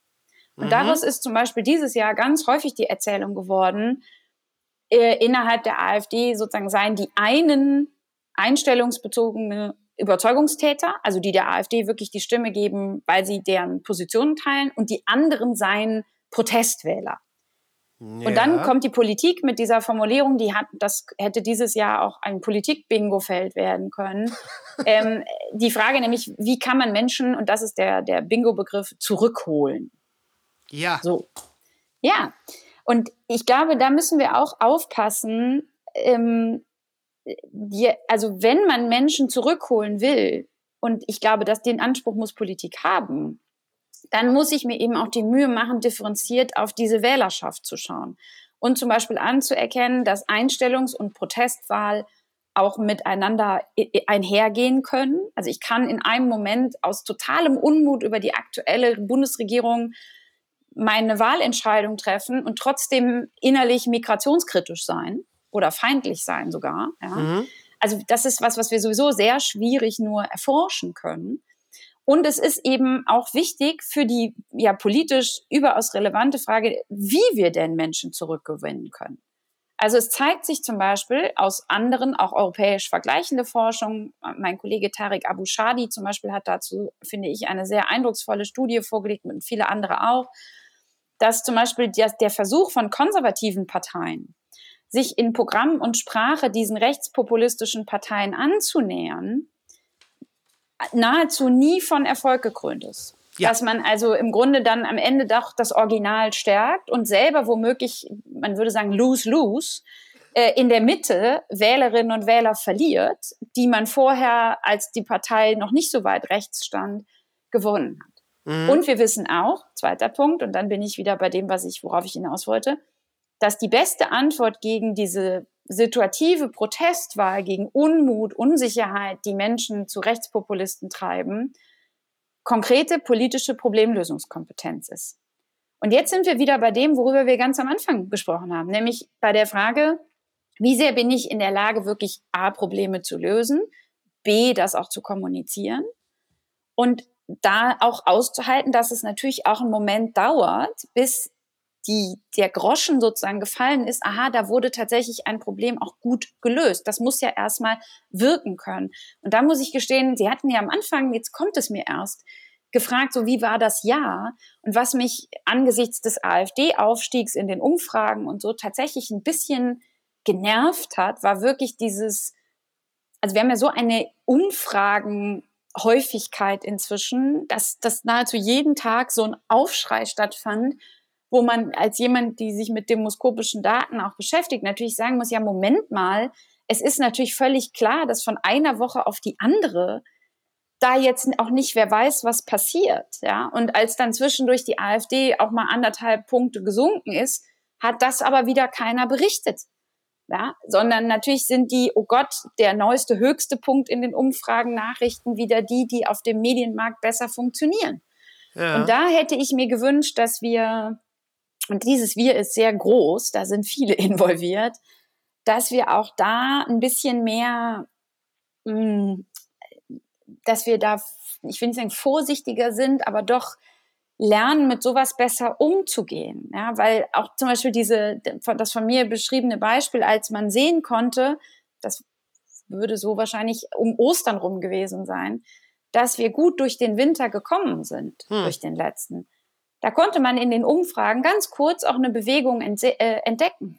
Nämlich eine Bewegung hin zu wieder mehr Vertrauen in die Regierung, mehr Vertrauen in die Fähigkeiten des Bundeskanzlers, ein leichtes Absinken der AfD. Also man konnte so, so einen Hauch erahnen, wenn konkrete Probleme gelöst werden, scheint das gut zu sein. Und das würden wir ja auch alle, das ist ein, ein nahezu logischer Schluss, auch so konstatieren. Und dann kommt eben mit dem, damals mit dem Gebäudeenergiegesetz so ein, so ein, so ein wirklich ein verheerendes Desaster dieser Bundesregierung, dass das zunichte macht. Aber ich glaube, für uns, gerade fürs nächste Jahr, ich gucke mit großer Sorge auf die Landtagswahlkämpfe in Ostdeutschland und frage mich, wenn wir ab, sagen wir mal, weiß ich nicht, ab Juni oder vielleicht sogar schon früher, im, im Frühjahr anfangen, wirklich in der Intensität und Häufigkeit über Umfragen zu debattieren, über plus minus ein Prozent, was ja alles im Rahmen statistischer Fehlertoleranzen liegt. Also unter drei Prozent Bewegung würde von uns eigentlich niemand irgendwie eine Wimper zucken, weil das so eine, sowieso die, die Toleranz ist, die so eine Umfrage im Fehlerbereich halt hat. Ja, ähm, ich glaube, dann wird das nächstes Jahr ein hochnervöses Jahr äh, weil wir einfach dann ständig in, in dieser Debatte äh, hängen werden. Und das wünsche ich mir ehrlich gesagt nicht. Es gibt ja sowieso von vielen Leuten äh, und Stellen die Theorie, dass die AfD zu einem nicht unerheblichen Anteil ein, ein Mediengeschöpf auch ist, dass sie dadurch das ähm, dass sie, dass sich an ihr auch die, die Geister scheiden, dass vielleicht ein bisschen mehr über sie berichtet wird, als wirklich notwendig wäre. Ähm, das würde ja da jetzt auch mit reinspielen. Wenn jeder Prozentpunkt, den die AfD mehr hat, quasi gleich die Headline ist, dann passiert ja nicht selten Folgendes, dass die Leute, die die AfD hassen, und das Wort benutze ich mal ganz bewusst, dass die alle aufschreien und auf ähm, Twitter, auf Threads und wo auch immer eine, eine riesige Kampagne beginnen und wenn auch nur für den Tag, wo sie sich darüber äh, auslassen, wie schrecklich alles ist. Tatsächlich habe ich die, über die meisten äh, Erfolge, was auch immer das heißen mag, der AfD gehört von Leuten, in deren Interesse es ganz sicher nicht ist, dass die AfD solche Erfolge hat. Ähm, also das, ich meine, damit würden wir uns jetzt ja auch ein Stück weit schuldig machen, weil wir darüber reden, aber wir versuchen das ja sehr unemotional, abgesehen davon, dass ich ich halte. Also ja, ja, ja. Also ist natürlich, das ist ein Punkt, der auch, äh, und dann sind wir ja bei, man muss es eben differenziert machen. Natürlich ist das ein Punkt. Und das Reden über die AfD ähm, ist, ist auf jeden Fall ein Faktor, der ihre mediale Sichtbarkeit und, und auch die Tatsache, dass die AfD selber dann wiederum immer wieder solche Schnipsel findet, die sie auch vermarkten kann. Gerade auf Social Media ist die Partei herausragend gut aufgestellt und viel besser als alle anderen. Ähm, das, das sozusagen, ich hatte es ja eben schon mal gesagt, das bietet denen irgendwie auch leichtes Spiel. Und ja. was mir, was mir zu kurz kommt, insofern das schlägt in diese Kerbe, ist das Reden über, ähm, über Maßnahmen, über konkrete Überlegungen, die, also, oder Ideen, nicht Überlegungen nur, ähm, was kann man tun? Und ich glaube, da ist auch noch ein anderer Punkt wichtig, der diesen Alarmismus äh, berührt, nämlich dass wir in kurzfristige und langfristige äh, Maßnahmen unterscheiden müssen. Ich nenne mal zwei Beispiele. Wir haben dieses Jahr erlebt eine immense Haushaltsdebatte, lange vor dem Urteil des Bundesverfassungsgerichts über die Frage, wie der nächste Bundeshaushalt aussehen wird. Und da war unter anderem vorgesehen, dass die Bundeszentrale für politische Bildung 20 Millionen Euro weniger bekommen sollte. Das hat man dann vor der Karlsruher Haushaltsentscheidung in der äh, Haushaltsbereinigung im Parlament ähm, nochmal sozusagen zurückgedreht, nachdem es wirklich enorm viel öffentliche Mobilisierung gab, dass diese Gelder doch bitte, bitte dort bleiben mögen und dass wir dringend eine, eine gut finanzierte politische Bildungsarbeit brauchen. Das halte ich zum Beispiel für einen, eine Maßnahme, aber eben eine Langfristmaßnahme, mhm. die wir, der wir viel mehr Aufmerksamkeit schenken müssten, wenn es darum geht, wie wir Menschen mit Politik in Berührung bringen, wie wir Politik erklären, wie wir sie zugänglich machen, gerade im Erwachsenenalter. Denn zu oft ist für uns der Begriff politische Bildung assoziiert mit Kindern und Jugendlichen. Oder Schule ist der genau, Schule ist der gängigste Weg, weil da müssen ja alle hin.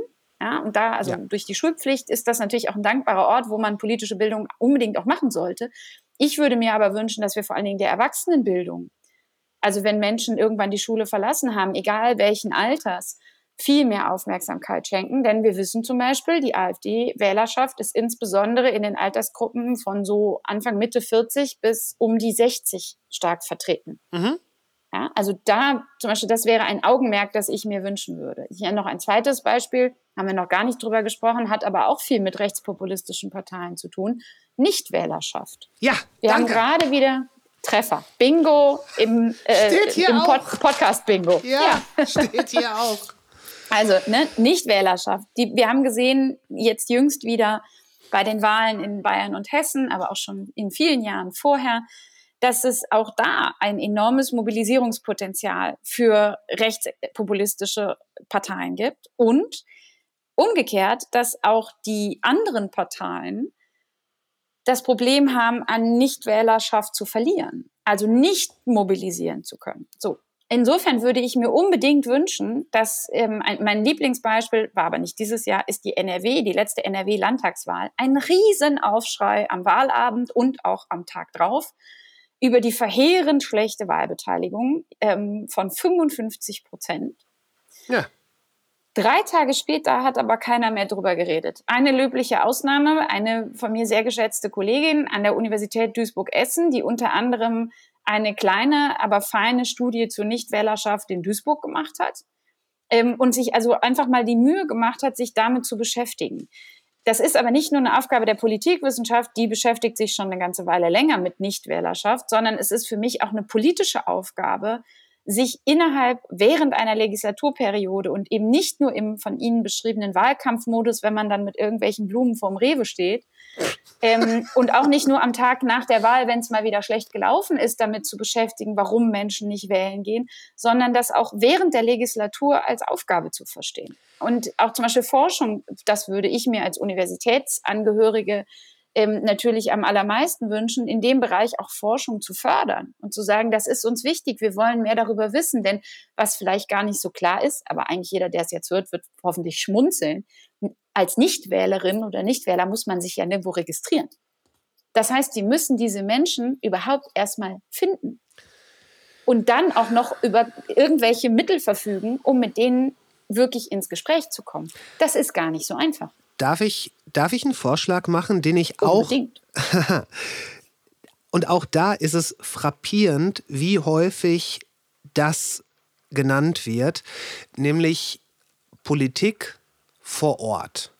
Politik, Vertretungen, Büros etc., Ansprechpartner vor Ort. Nicht den äh, Elfenbeinturm Berlin, sondern Menschen, die in ihren Wahlbezirken vor Ort sind, vor Ort sein müssen, um mit den Menschen zu sprechen. Und das klingt jetzt vielleicht ein bisschen zu naiv, dass man sagt, ja, es gibt große innenpolitische, nationale und internationale Probleme. Was hilft denn da das Gespräch ähm, mit dem kleinen Mann von der Straße? Weiß ich nicht, aber auf jeden Fall hilft es, und das haben die letzten Jahre gezeigt, nicht es nicht zu tun. Das würde ich sagen. Äh, und das hört man auch aus, das hört man in wirklich vielen Demokratien, dass, dass die Politiker dass die Menschen sich nicht mehr mit den Politikern identifizieren? Ja, hm. Jetzt äh, sozusagen hören Sie mich irgendwie zweifeln. Warum? Also zum einen, ja, warum, sage ich Ihnen. Also zum einen, ähm, ich glaube, es sind gar nicht so wenige Politikerinnen und Politiker, die ähm, das ist jetzt anekdotisches Erfahrungswissen, was ich so selbst beobachte, die diese Mühen auf sich nehmen, die Bürgersprechstunden machen, die viel Zeit in ihren Wahlkreisen verbringen, vom Schützenfest bis zum Kaninchenzüchterverein bis zur Frauengemeinschaft, sich auf Termine gehen, sichtbar sind, sich in Gespräche begeben. Ähm, ich verwehre mich ein bisschen gegen den Eindruck, dass das nicht stattfände. Ich glaube, was schon stimmt, dazu gibt es auch ähm, äh, Zahlen, ist ähm, ich, ein sehr lesenswertes Buch. Ich weiß gar nicht, ob man hier auch Buchempfehlungen Unbedingt, macht. unbedingt. Einfach. Von ähm, dem Kollegen Lukas Haffert, Stadt, Land, Frust. Auch ein schöner Titel, wie ich finde. Ja. Dass wir tatsächlich eben im ländlichen Raum Defizite haben, wo Parteien ähm, dünne, also dünn besiedelt sind im Sinne von kleine Landesverbände, wo man eben nicht überall und ständig präsent sein kann, wo die Wege weit sind, wo ähm, gerade die AfD, die bei Social Media sehr erfolgreich ist, ähm, eben irgendwie witzigerweise gerade in so Flächenstaaten, ich hatte jetzt kurz vor kurzem eine Diskussion etwa zum Thema Brandenburg, ähm, wo man sieht, die sind eben, die sind im Netz fit und äh, mobilisieren über diese Kanäle, wo die anderen Parteien eben A teilweise gar nicht sind, B nicht so stark sind oder eben auch ihre Anhängerschaft nicht finden, wenn man zum Beispiel vor allem von Rentnerinnen und Rentnern gewählt wird dann ist deren Ort in der Regel eben nicht das Internet. Das ist bei den 40- bis 60-Jährigen eben etwas anderes. Und das sozusagen erschwert Bedingungen. Und da haben auch viele Parteien, vor allem in Ostdeutschland, aber eben auch nicht nur, auch Dinge schleifen lassen. Trotzdem, glaube ich, darf man daraus nicht machen, so eine Erzählung von, die sind ja da alle nicht präsent und die gehen da alle nicht hin und diese Berliner Politikbubble äh, sozusagen, dann sind wir nämlich im Grunde bei genau dieser Anti-Establishment-Erzählung, die da im Rechtspopulistischen so gut verfängt, von wegen die da oben und wir hier unten. Was ich aber glaube, ist, dass wir, dass ein Problem jetzt in einem größeren Ausmaß existiert, dass auch Menschen, die beruflich Politik machen, mhm. wirklich was Neues abverlangen. Nämlich, also im Grunde, was da stattfindet, ist ja eine permanente Insofern fand ich das super, dass Sie gerade die großen innenpolitischen, weltpolitischen Krisen angesprochen haben. Was da stattfindet, ist eine Übersetzungsleistung. Also da passiert was Großes in Berlin, im politischen Berlin. Die Regierung beschließt die Wärmewende im Gebäudebereich oder sowas im, oder andere große internationale Themen. Und dann haben diese Bundestagsabgeordneten die Aufgabe, das neben medialer Berichterstattung und anderen, die diese Aufgabe auch haben, sozusagen das zu übersetzen zu den Menschen. Mhm. Und ich würde sagen, also das äh, wäre jetzt so ein Punkt, den ich wichtig finde, das Anforderungsprofil für Menschen, die beruflich Politik machen, hat sich dahingehend ein bisschen verändert. Denn auch für die ist ja die Zahl der Krisen, die Zahl der oder die, die Dichte von Unsicherheiten mehr geworden. Naja, also die Übersetzungs, der Übersetzungsanspruch steigt. Mhm. Und gleichzeitig steigt etwas anderes, nämlich ähm, der Un oder die, die, äh, die, die, man muss es so sagen, wie es ist, der Hass im Netz und der Hass gegenüber Menschen, die Politik machen. Mhm. Also was sie heute, dazu gibt es ja jetzt auch erste, wie ich finde, sehr wichtige und wertvolle Studien, was sie heute aushalten müssen an Beschimpfungen, an Angriffen, wenn sie Kommunalpolitik machen, wo im Grunde die politische Laufbahn für viele anfängt. Das hat ein Ausmaß erreicht, das einfach ganz viele Menschen per se schon mal davon abhält, es überhaupt machen zu wollen. Also wirklich mit Gefahren für Leib und Leben teilweise. Ja. Ja. Richtig. Ja. Und ich glaube, das ist schon auch Teil dieser Erzählung, wenn wir über die sozusagen Präsenz im Wahlkreis und Gespräche und dieses Vorortsein und nah bei den Leuten sein, würde man im Rheinland sagen, äh, spricht, dass das eben auch Teil dieser, dieser Entwicklung ist. Und ich ähm, bin jetzt wieder sozusagen lösungsorientiert und würde sagen, auch da brauchen wir eine neu, also brauchen, müssen wir uns neu sortieren, also unsere, unser Blick auf dieses Berufsfeld Politik machen mhm. der ist auch, glaube ich, ein bisschen sanierungsbedürftig. Und ein bisschen antiquiert die, vielleicht. Ja, und der ist auch, glaube ich, da fehlt es auch vielleicht ein bisschen an Wertschätzung, ähm, die oft sozusagen überlagert wird von dem, wo es eben auch mal nicht gut läuft. Ja, also wenn wir jetzt, ich mache es mal sehr einfach, wenn man aus der Corona-Pandemie eben gehört hat, dass einzelne Politiker äh, da sich haben sozusagen kaufen lassen, also wegen Korruption verurteilt wurden, Maskendeals und andere Begriffe sind ja da bekannt. Deshalb sind natürlich nicht alle korrupt. Und auch da diese Differenziertheit, dass viele Menschen teilweise eine 60, 70 Stunden Woche haben und versuchen für ihre Wahlkreise und die Länder, für die sie gewählt sind, wirklich das Beste zu machen und das Leben der Menschen besser zu machen. Also dass Politik auch echt viele Idealisten und wirkliche Überzeugungstäterinnen und Überzeugungstäter hat. Ähm, das glaube ich, da, da müsste die Demo, müssten wir, die Demokratinnen und Demokraten, auch ein bisschen mehr verteidigen, was da eigentlich gemacht wird. Ja? Also man könnte auch salopp sagen, wenn man immer meint, dass die anderen das nicht gut machen, könnte man es ja auch selber besser machen auch immer äh, schnell gesagt, aber ich finde, das ist ein Punkt. Und dann kommt noch ein anderer dazu, der ist mir jetzt schon eine Weile im Kopf. Ähm, ich habe jetzt vor kurzem ein, ein Radiogespräch gehört. Ähm, ich weiß nicht, ob Sie es kennen. Es gibt im Deutschlandfunk Kultur eine Mittagssendung, äh, die heißt Studio 9 im ja. Gespräch mit. Ja, ja, da ist immer jemand zu Gast. Und da war vor kurzem zu Gast der äh, sehr bekannte Historiker Christopher Clark. Ja. Und Christopher Clark hat einen Satz gesagt, der mir nachhängt seitdem.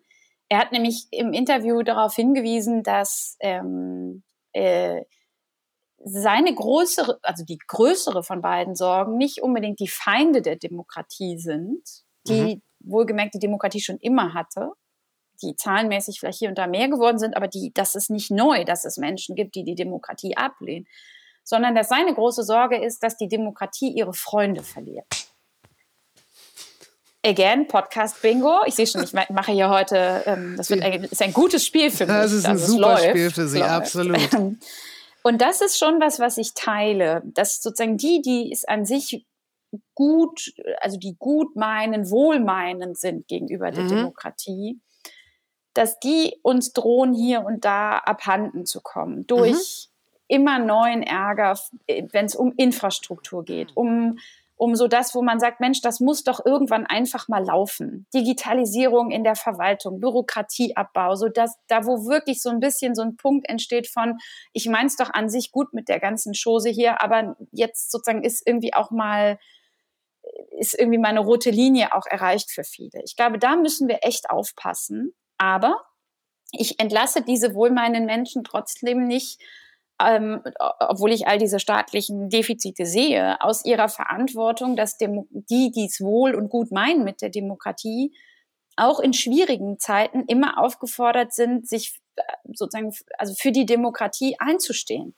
mhm. und vor allen Dingen auch Selbstverständlichkeiten nicht nur als solche sozusagen zu leben oder zur Kenntnis zu nehmen, sondern auch die aktiv zu verteidigen.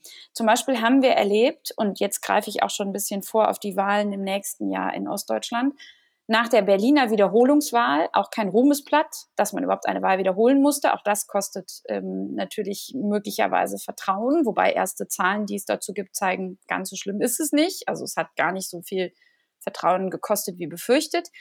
Aber danach gab es eine Debatte, ähm, was passiert jetzt eigentlich, wenn Franziska Giffey ähm, äh, versucht die Regierung, ihre Regierungsarbeit mit den, mit Rot, Grün, Rot, also Linken und Grünen fortzusetzen. Die ist aber ja nur Zweite geworden. Mhm. Kai Wegner mit der CDU lag fast zehn Punkte vor. Und in dieser Debatte fielen Begriffe, vom, die wir eigentlich vor allen Dingen aus den USA kennen. Ähm, Sie haben Donald Trump ja eben schon erwähnt, von einem Wahlklau oder es sei unredlich, wenn Franziska Giffey das versuche. Mhm. Und da werde ich nervös, denn da passiert was, was sich, glaube ich, unsere Demokratie heute angesichts erstarkenden Rechtspopulismus und ja auch darüber hinaus, wenn wir mal an die Reichsbürgerszene und anderes denken, erstarkenden Extremismen nicht mehr leisten kann. Nämlich da werden demokratische Prinzipien teilweise, glaube ich, gar nicht verstanden und zumindest nicht hinreichend verteidigt. In dem Fall das Prinzip, dass man in einer Demokratie eben Mehrheiten organisieren muss. Und dass es auch sein kann, dass ein Wahlsieger am Ende an einer Regierung nicht beteiligt ist. Das müsste man, also es würde sich lohnen, das als, als wichtiges demokratisches Prinzip gerne auch kritisch zu diskutieren, aber sozusagen erstmal zu verteidigen.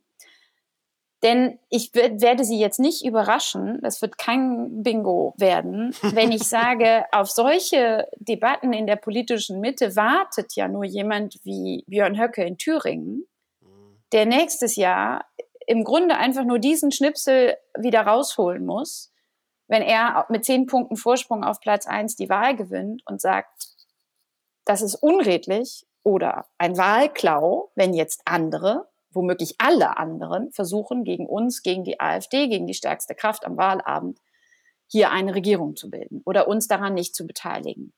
Und damit machen wir es denen viel zu einfach. Und wir machen es aber eben auch, finde ich, also wir, den Anspruch muss Demokratie haben. Sie lebt davon, dass die Menschen in ihr sich engagieren. Ja. Deshalb müssen nicht alle in Parteien eintreten oder Politik machen, sondern an der Stelle zum Beispiel kann es ja schon helfen, solche Prinzipien verstanden zu haben. Sind wir auch wieder bei politischer Bildungsarbeit. Ja, wo lernt man sowas überhaupt? Ja, wie Demokratie funktioniert, wie Wäre auch wieder. Aushandlungsprozesse stattfinden, genau. Und die dann auch aktiv zu verteidigen. Und das kann am, im Freundeskreis sein, beim Stammtisch, beim Bäcker morgens beim Brötchen holen, genauso wie im Deutschen Bundestag oder vor einem Mikrofon ähm, wo sich aus meiner Sicht zumindest in dieser Debatte nach der Berlin-Wahl, das war auch dieses Jahr im Februar, ganz schön viele eben nicht mit Ruhm bekleckert haben. Habe ich schon erwähnt, dass ich das total sinnvoll und auch gut für die Demokratie fände, wenn Sie die Kommunikation da übernehmen würden? Also ich, ähm, ich glaube, das ist das, also ja, ich glaube, Sie hatten das schon mal gesagt. Mhm, dass, mhm. ähm, also das habe ich, hab ich wahrgenommen und freue mich über sozusagen Lob für meine Kommunikation. Ich bin aber auch ganz ehrlich, ähm, äh, ich weiß nicht, ob Sie das kennen. Sie haben ja ab und zu schon mal mit Politikwissenschaftlerinnen und Wissenschaftlern gesprochen. Wenn Menschen Politik studieren, dann denken viele andere Menschen, wenn sie das das erste Mal hören, oft, ach, die oder der will Politiker oder Politikerin werden. ja. Und äh, ich glaube, wenn eines die meisten in meinem Fach gleichwohl nicht alle dann eint, ist, das will man auf gar keinen Fall, sondern wir wollen Politik verstehen, erforschen, begreifen, einordnen, erklären können. Und ich ähm, bewundere, das sage ich wirklich ganz aufrichtig, ähm, Menschen, die diese, da gibt es so ein, so ein, das ist auch so ein Politik-Bingo-Begriff, Ochsentour mhm. äh, auf sich nehmen und die beruflich Politik machen. Ähm, denn ich kann natürlich von der Seitenlinie wie so ein Trainer äh, schöne Kommunikationstipps aufs Spielfeld schmeißen, aber ich stehe halt an der Seitenlinie und das Spielfeld ist oft ist wirklich ein, ein hartes Business, ist auch ein, ein, ein echtes, also das ein wirklich was abverlangt, mhm. von Medienlogiken bis zu dem, was wir eben auch schon besprochen haben, Hass im Netz und vieles andere ähm, so dass ich glaube, es ist immer natürlich auch einfach, viel zu fordern oder viele Verbesserungsvorschläge zu machen. Das dann in die Praxis umzusetzen, ist wirklich nochmal eine ganz eigene Aufgabe. Ähm, zumal man ja auch mit einem Mandat ausgestattet ist. Diese Menschen leben davon, die bekommen, äh, beziehen ihr Gehalt, ihre äh, Lebensentwürfe aus dieser Arbeit auch in Teilen. Und ähm, insofern bin ich, bin ich ganz happy mit meiner Seitenlinien. Linienposition. Ja, ich, ich würde auch gar nicht unbedingt da, dafür werben, dass Sie wirklich äh, Politikerin äh, werden oder eine Karriere als solche anstreben, aber eben diesen, diesen Coach an der Seitenlinie, ja. der die Leute dann auch mal an die, äh, an die Seite nimmt und äh, ein paar gute Tipps gibt und sie vielleicht sogar in der Umkleide mal richtig zusammenstaucht. Da also sehe es ist schon sie. so, ich glaube, danke, danke. Ich glaube, es ist schon so, ähm, oder ich glaube es nicht, ich weiß es, dass ähm, wir ja, also dass die Politikwissenschaft, nicht nur ich als Person, sondern auch viele, viele andere Kolleginnen und Kollegen auch Politik beraten.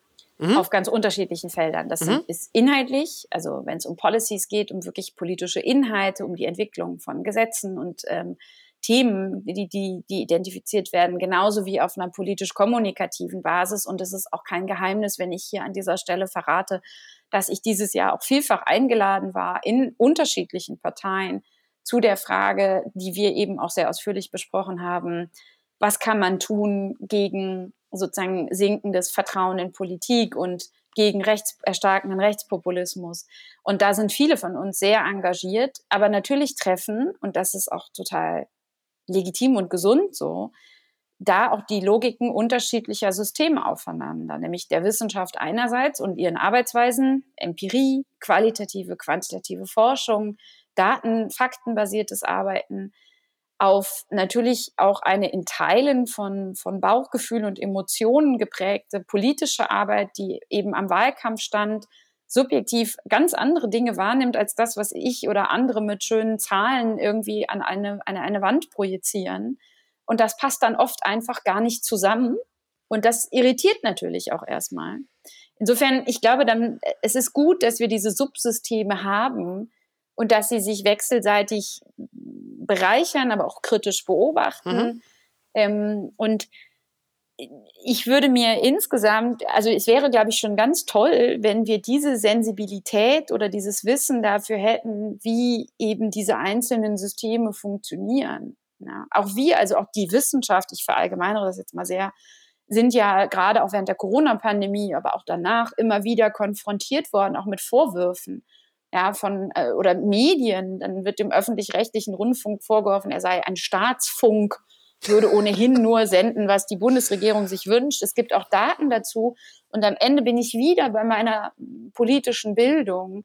Zum Beispiel, dass ganz viele Menschen, ich glaube, es war eine Umfrage, jetzt nageln Sie mich bitte nicht drauf fest, unter Lehrerinnen und Lehrern sogar, die mal gemacht wurde, dass ganz viele Lehrerinnen und Lehrer glauben, wenn ein Bundesminister sagt, dass eine bestimmte Sache nicht gesendet werden soll in den Medien oder so, dass er das entscheiden kann. Mhm. Und dann, jetzt kann man sagen, um Gottes Willen, wie schlimm ist das, dass die Lehrerinnen und Lehrer, die unsere Kinder unterrichten, sowas nicht wissen? Darüber können wir uns gerne sechs Minuten sozusagen aufregen.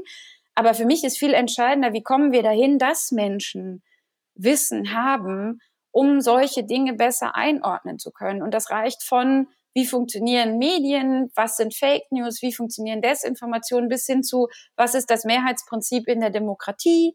Also, ne, also Sachen, die wir eben besprochen haben, die eigentlich alle Bildung, also Bildung ist ein ganz wichtiger Schlüssel, um mit solchen Herausforderungen in einer Gesellschaft umgehen zu können. Ich, ich glaube ja, dass das System der Demokratie, wie sie in Deutschland herrscht, als System ein Gutes ist. Mhm, ich auch. Ich glaube auch, dass es, also wir liegen damit echt weit vorne. Mhm. Was nicht heißen soll, dass es nicht jede Menge auch daran zu verbessern gibt, und wirklich nicht zu verschlimmbessern, sondern teilweise muss es ähm, nach meinem Dafürhalten auch ein bisschen mehr auf die Höhe der Zeit wieder gebracht werden. Mm. Dass wir uns, wir, dieses Wir, da komme ich immer wieder drauf zurück, es uns vielleicht zu lange zu gemütlich ähm, gemacht haben, weil, mm.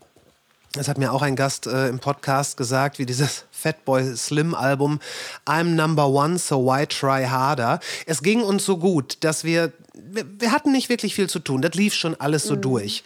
Und vielleicht ist es so, dass dieses System, das inhärent ein gutes ist, aufgrund von verschiedenen, diesen den sogenannten multiplen Krisen, mhm. das, es, es zerbricht nicht, aber das Knirschen im Gebälk aufgrund von zu langen Jahren des äh, einfach passieren lassens, das wird halt laut und deswegen ähm, das, das in Anführungszeichen hören natürlich auch die, äh, die Wählerinnen und Wähler und deswegen schwindet das Vertrauen.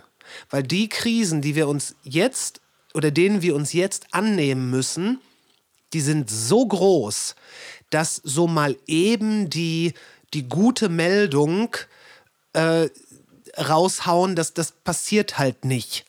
Wir können ja. nicht sagen, ja, Klima haben wir übrigens geschafft. Das wäre das wär toll, ne? wenn, man, wenn man so einen Effekt oder so einen Moment mal hätte. Ich glaube, dass, also ich bin ganz bei Ihnen, was diese Bequemlichkeit angeht. Ich glaube, wir hatten es uns wie so in so einem wohligen Nest ganz gut ja. eingerichtet in wirtschaftlicher Prosperität und unspektakulären gesellschaftlichen Entwicklungen im Sinne von ein sehr gefestigtes, stabiles Parteiensystem und also Dinge, die ja, in, wenn man sich umschaut innerhalb Europas, keineswegs überall so selbstverständlich sind wie bei uns. Ich glaube, auch das muss man immer wieder mal in Erinnerung rufen. Wenn man sich zum Beispiel mal anschaut, wie sehr wir jetzt gerade den Wahlsieg in der Oppositionspartei in Polen, also was das für ein Rettungsankermoment war für viele. Ähm, also ja, doch, da, da, da, da gehe ich mit. Und auch bei diesem, bei diesem Knirschen im, im Gebälk und dass, dass, dass wir so eine latente Unruhe irgendwie zu greifen kriegen da oder mhm. dass die zunehmend irgendwie spürbar wird. Ich glaube aber eben auch, dass damit umso mehr ähm, verbunden ist, dass wir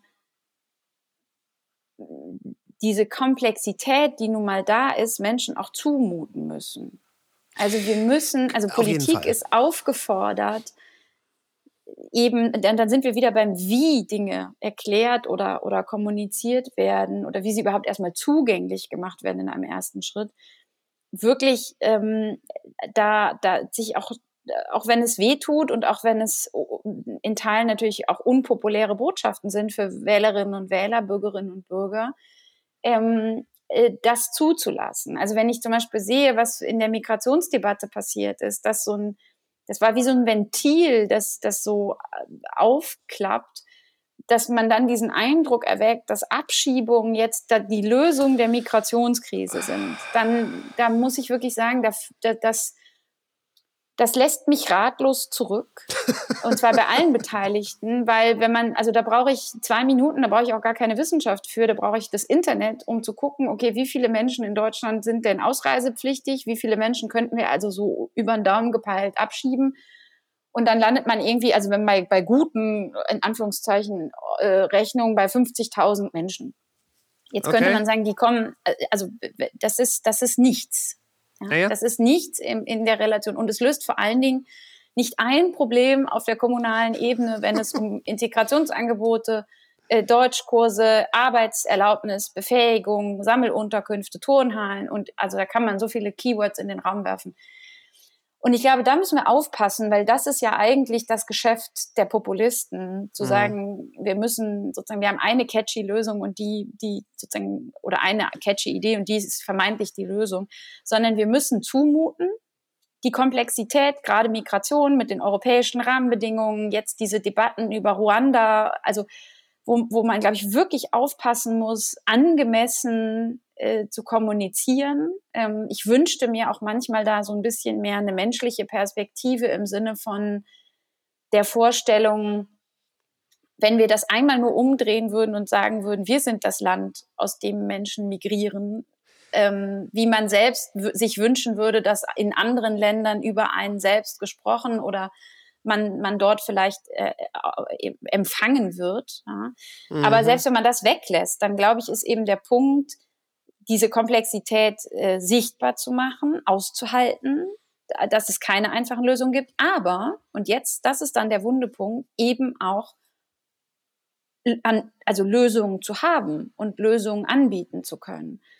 Und da, glaube ich, haben wir immer noch, also ich glaube, so dass der, der Klassiker ist sowas wie der Bürokratieabbau. Ja. Das wird seit so vielen Jahren immer wieder erzählt und dann doch nicht gemacht. Dass, dass Menschen eben auch sagen, ach komm, also ich glaube, das ist das, äh, sozusagen eines der wenig beliebtesten Wahlkampfschlager, weil man einfach sagt, dass, damit kriegt man auch keinen mehr, weil die Leute es einem eh nicht abnehmen. Aber vielleicht ist das auch ein Grund, warum dann teilweise der, das Vertrauen in das System äh, schwindet, wenn alle Leute mhm. sich da, wenn wirklich alle Leute darüber einig sind, wir haben zu viel Demokratie und nichts nee, nicht passiert. Demokratie. Ja, Bürokratie. Bürokratie. Bürokratie, mein das ist Gott. Auch gut. Zu viel Demokratie ist auch spannend. ja, um, ähm, ja, natürlich, ja, absolut. Äh, ja, Gerade zum Thema Migration, da habe ich sogar schon etwas, was man fast als wissenschaftliche Arbeit äh, ansehen kann, gemacht. Ich habe mir das nämlich mal angeguckt, dieses Thema, was jetzt in meiner Wahrnehmung so mit einem Mal wieder aufgepoppt ist. Moment, Moment warum reden wir jetzt gerade wieder über Migration? Was ist da los? Ich habe ich hab mir mal ein paar Zahlen aufgeschrieben. Ähm, in diesem Jahr, die, die Zahlen habe ich von Statista, äh, ist relativ belastbar, vermute ich. Bis November 2023 ähm, etwa 325.000 Asylanträge. Das, das mhm. zählt nicht mit rein die Flüchtlinge aus der Ukraine. 325.000. Soweit, so gut, das ist eine große Zahl. Dass das jetzt so ein riesiges Problem sein soll, kann ich, fällt mir schwer zu sehen, wenn ich mir vor Augen halte, dass 2015 476.000 äh, Asylanträge äh, eingegangen sind, 2016 sogar 745.000, also mehr als das Doppelte. Und offenbar ist ja nicht alles den Bach runtergegangen seit 2016. Das zum mhm. einen. Und etwas, worüber niemand redet, was ich auch durch eine Google-Suche weiterfinden äh, konnte, Leider nicht für 2023, aber für dieses, äh, für dieses schicksalhafte Jahr 2016. Ich sage es nochmal, 745.000 Asylanträge. In diesem Jahr gab es auch Immigration, Auswanderung aus diesem Land. Und zwar sind 281.000, so steht es da, Deutsche ausgewandert mhm. und mehr als eine Million Ausländer aus Deutschland raus. Mhm. Wieso? Wenn, wenn ich mit, meinem, mit meinen beschränkten Mitteln so etwas rausfinden kann, wie kann das überhaupt Thema sein? Und ich habe noch nicht mal das Fass aufgemacht, dass wir Leute brauchen. Ja, also ich gieße ein bisschen Wasser in den Wein. Danke. Ähm, weil ähm, also ich glaube, es kann trotz, oder ich glaube nicht nur, ich bin überzeugt davon, es kann trotzdem Thema sein und das ähm, hat mehrere Gründe. Ähm, ich würde mal die, die Immigration aus Deutschland raus kurz außen vor lassen, weil ich kenne die Zahlen nicht und bin dazu nicht sprechfähig, Aha. Kann, das, kann das nicht gut einordnen. Aber wenn wir nur mal bei den Menschen bleiben, die nach Deutschland gekommen sind. Mhm. Ja, dann ist es tatsächlich so, dass die Zahl der Asylanträge niedriger liegt als in vielen Vorjahren. Mhm. Gerade in den Jahren, die wir mit dem Thema Migration insbesondere verbinden, nämlich 2015 und 2016. Mhm.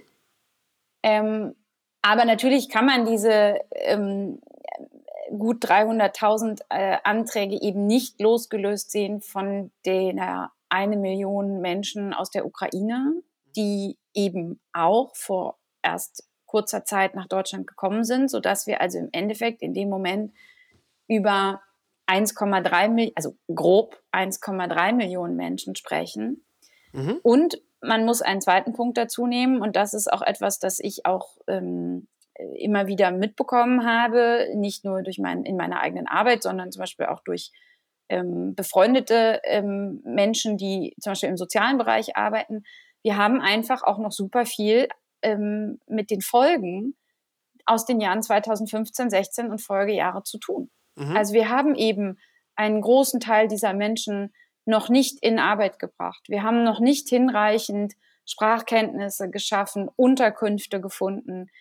Und sozusagen in, da, wo vielleicht punktuell tatsächlich sich die Dinge ein bisschen ins Gute entwickelt hatten oder, oder in eine, eine Phase von, von Entspannung eingetreten ist, in diesen Moment hinein sind eben jetzt wieder sehr viele Menschen in sehr kurzer Zeit nach Deutschland gekommen. Mhm. Und das, was da drin steckt, glaube ich, ist eben insofern ist es völlig richtig, dass politisch über das Thema Migration diskutiert und gesprochen wird, ist eben diese Frage nach, und jetzt sind wir bei Angela Merkels legendärem Satz, schaffen wir das? Also schaffen wir es, obwohl uns wir von damals noch so viele offene Baustellen haben und eben noch nicht einfach sagen können, all die 700.000 von damals oder 400.000 sind sozusagen sind gut integriert und versorgt, schaffen wir es dann trotzdem jetzt schon wieder in so großer Zahl diesem auf diese diese Anstrengung zu bewältigen.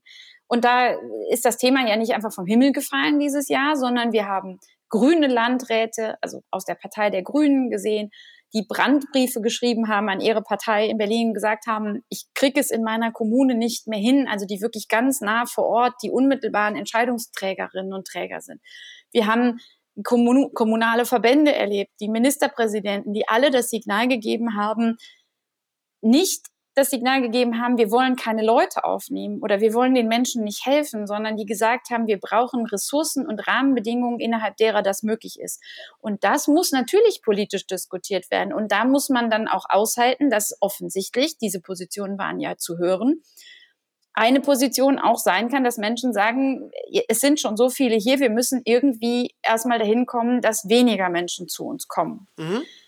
Dass das womöglich gar nicht umsetzbar ist, das wäre meine Position. Also diese, dieses Reden vom Grenzen schließen oder auch der, mein, ein, auch ein Bingo-Begriff, das Einrichten einer Obergrenze. Hm. Aus meiner Sicht lebensfremd ist, das kann ich dann in dem Moment in die Debatte einbringen, das haben auch andere getan. Dass aber die Frage, wie Kommunen zum Beispiel finanziell aufgestellt sind, wie schnell Menschen eingebürgert werden können, welche Arbeitsmarktmöglichkeiten es für Menschen gibt, das sind natürlich Fragen, über die politisch diskutiert werden muss. Und ich würde sagen, wir haben in der Migrationsdebatte für dieses Jahr zwei Dinge gesehen. Erstens, man konnte sich, glaube ich, des Eindrucks nicht ganz erwehren, dass durchaus einige dieses Thema doch lieber länger so ein bisschen unterm Deckel gehalten hätten. Es ist eben kein Gewinnerthema. Es ist nämlich komplex. Es ist mühsam. Es ist nicht einfach. Es ist oft mit, mit Unsicherheiten auch verbunden.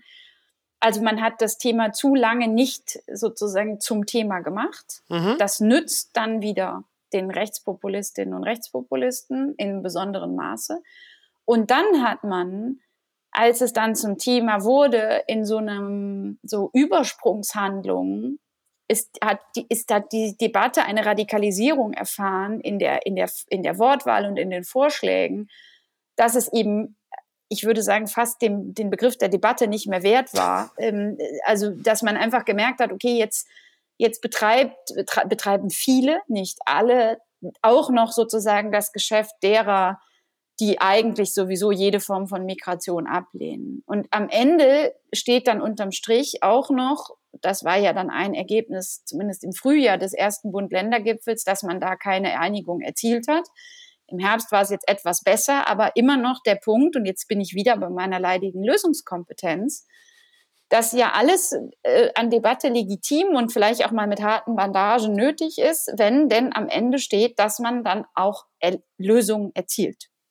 Ja. Und da ist eben dann auch in diesem Fall, in diesem Politikfeld, das, was man beschlossen hat, ähm, überschaubar. Man hat immerhin ein paar Einigungen getroffen, zum Beispiel diese, ich möchte, ich finde den Begriff eigentlich furchtbar, Kopfpauschale, aber dass man sagt, also man berechnet die Kosten pro geflüchteter Person mit den Bundesländern neu und ähm, der Bund sozusagen beteiligt sich da in größerem Ausmaß an der Finanzierung. Solche Sachen sind beschlossen worden, aber auch da, jetzt sind, bin ich wieder bei dem anderen Teil dieses Wir.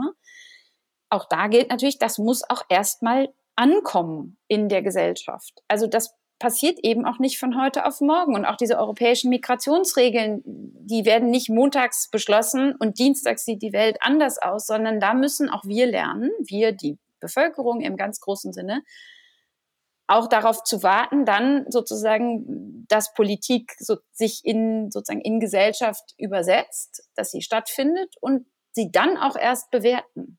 Wir sind halt auch sehr schnell da drin, dann zu sagen, das war zu wenig, das, das ist unzureichend, das ist, äh, das wird der Sache nicht gerecht.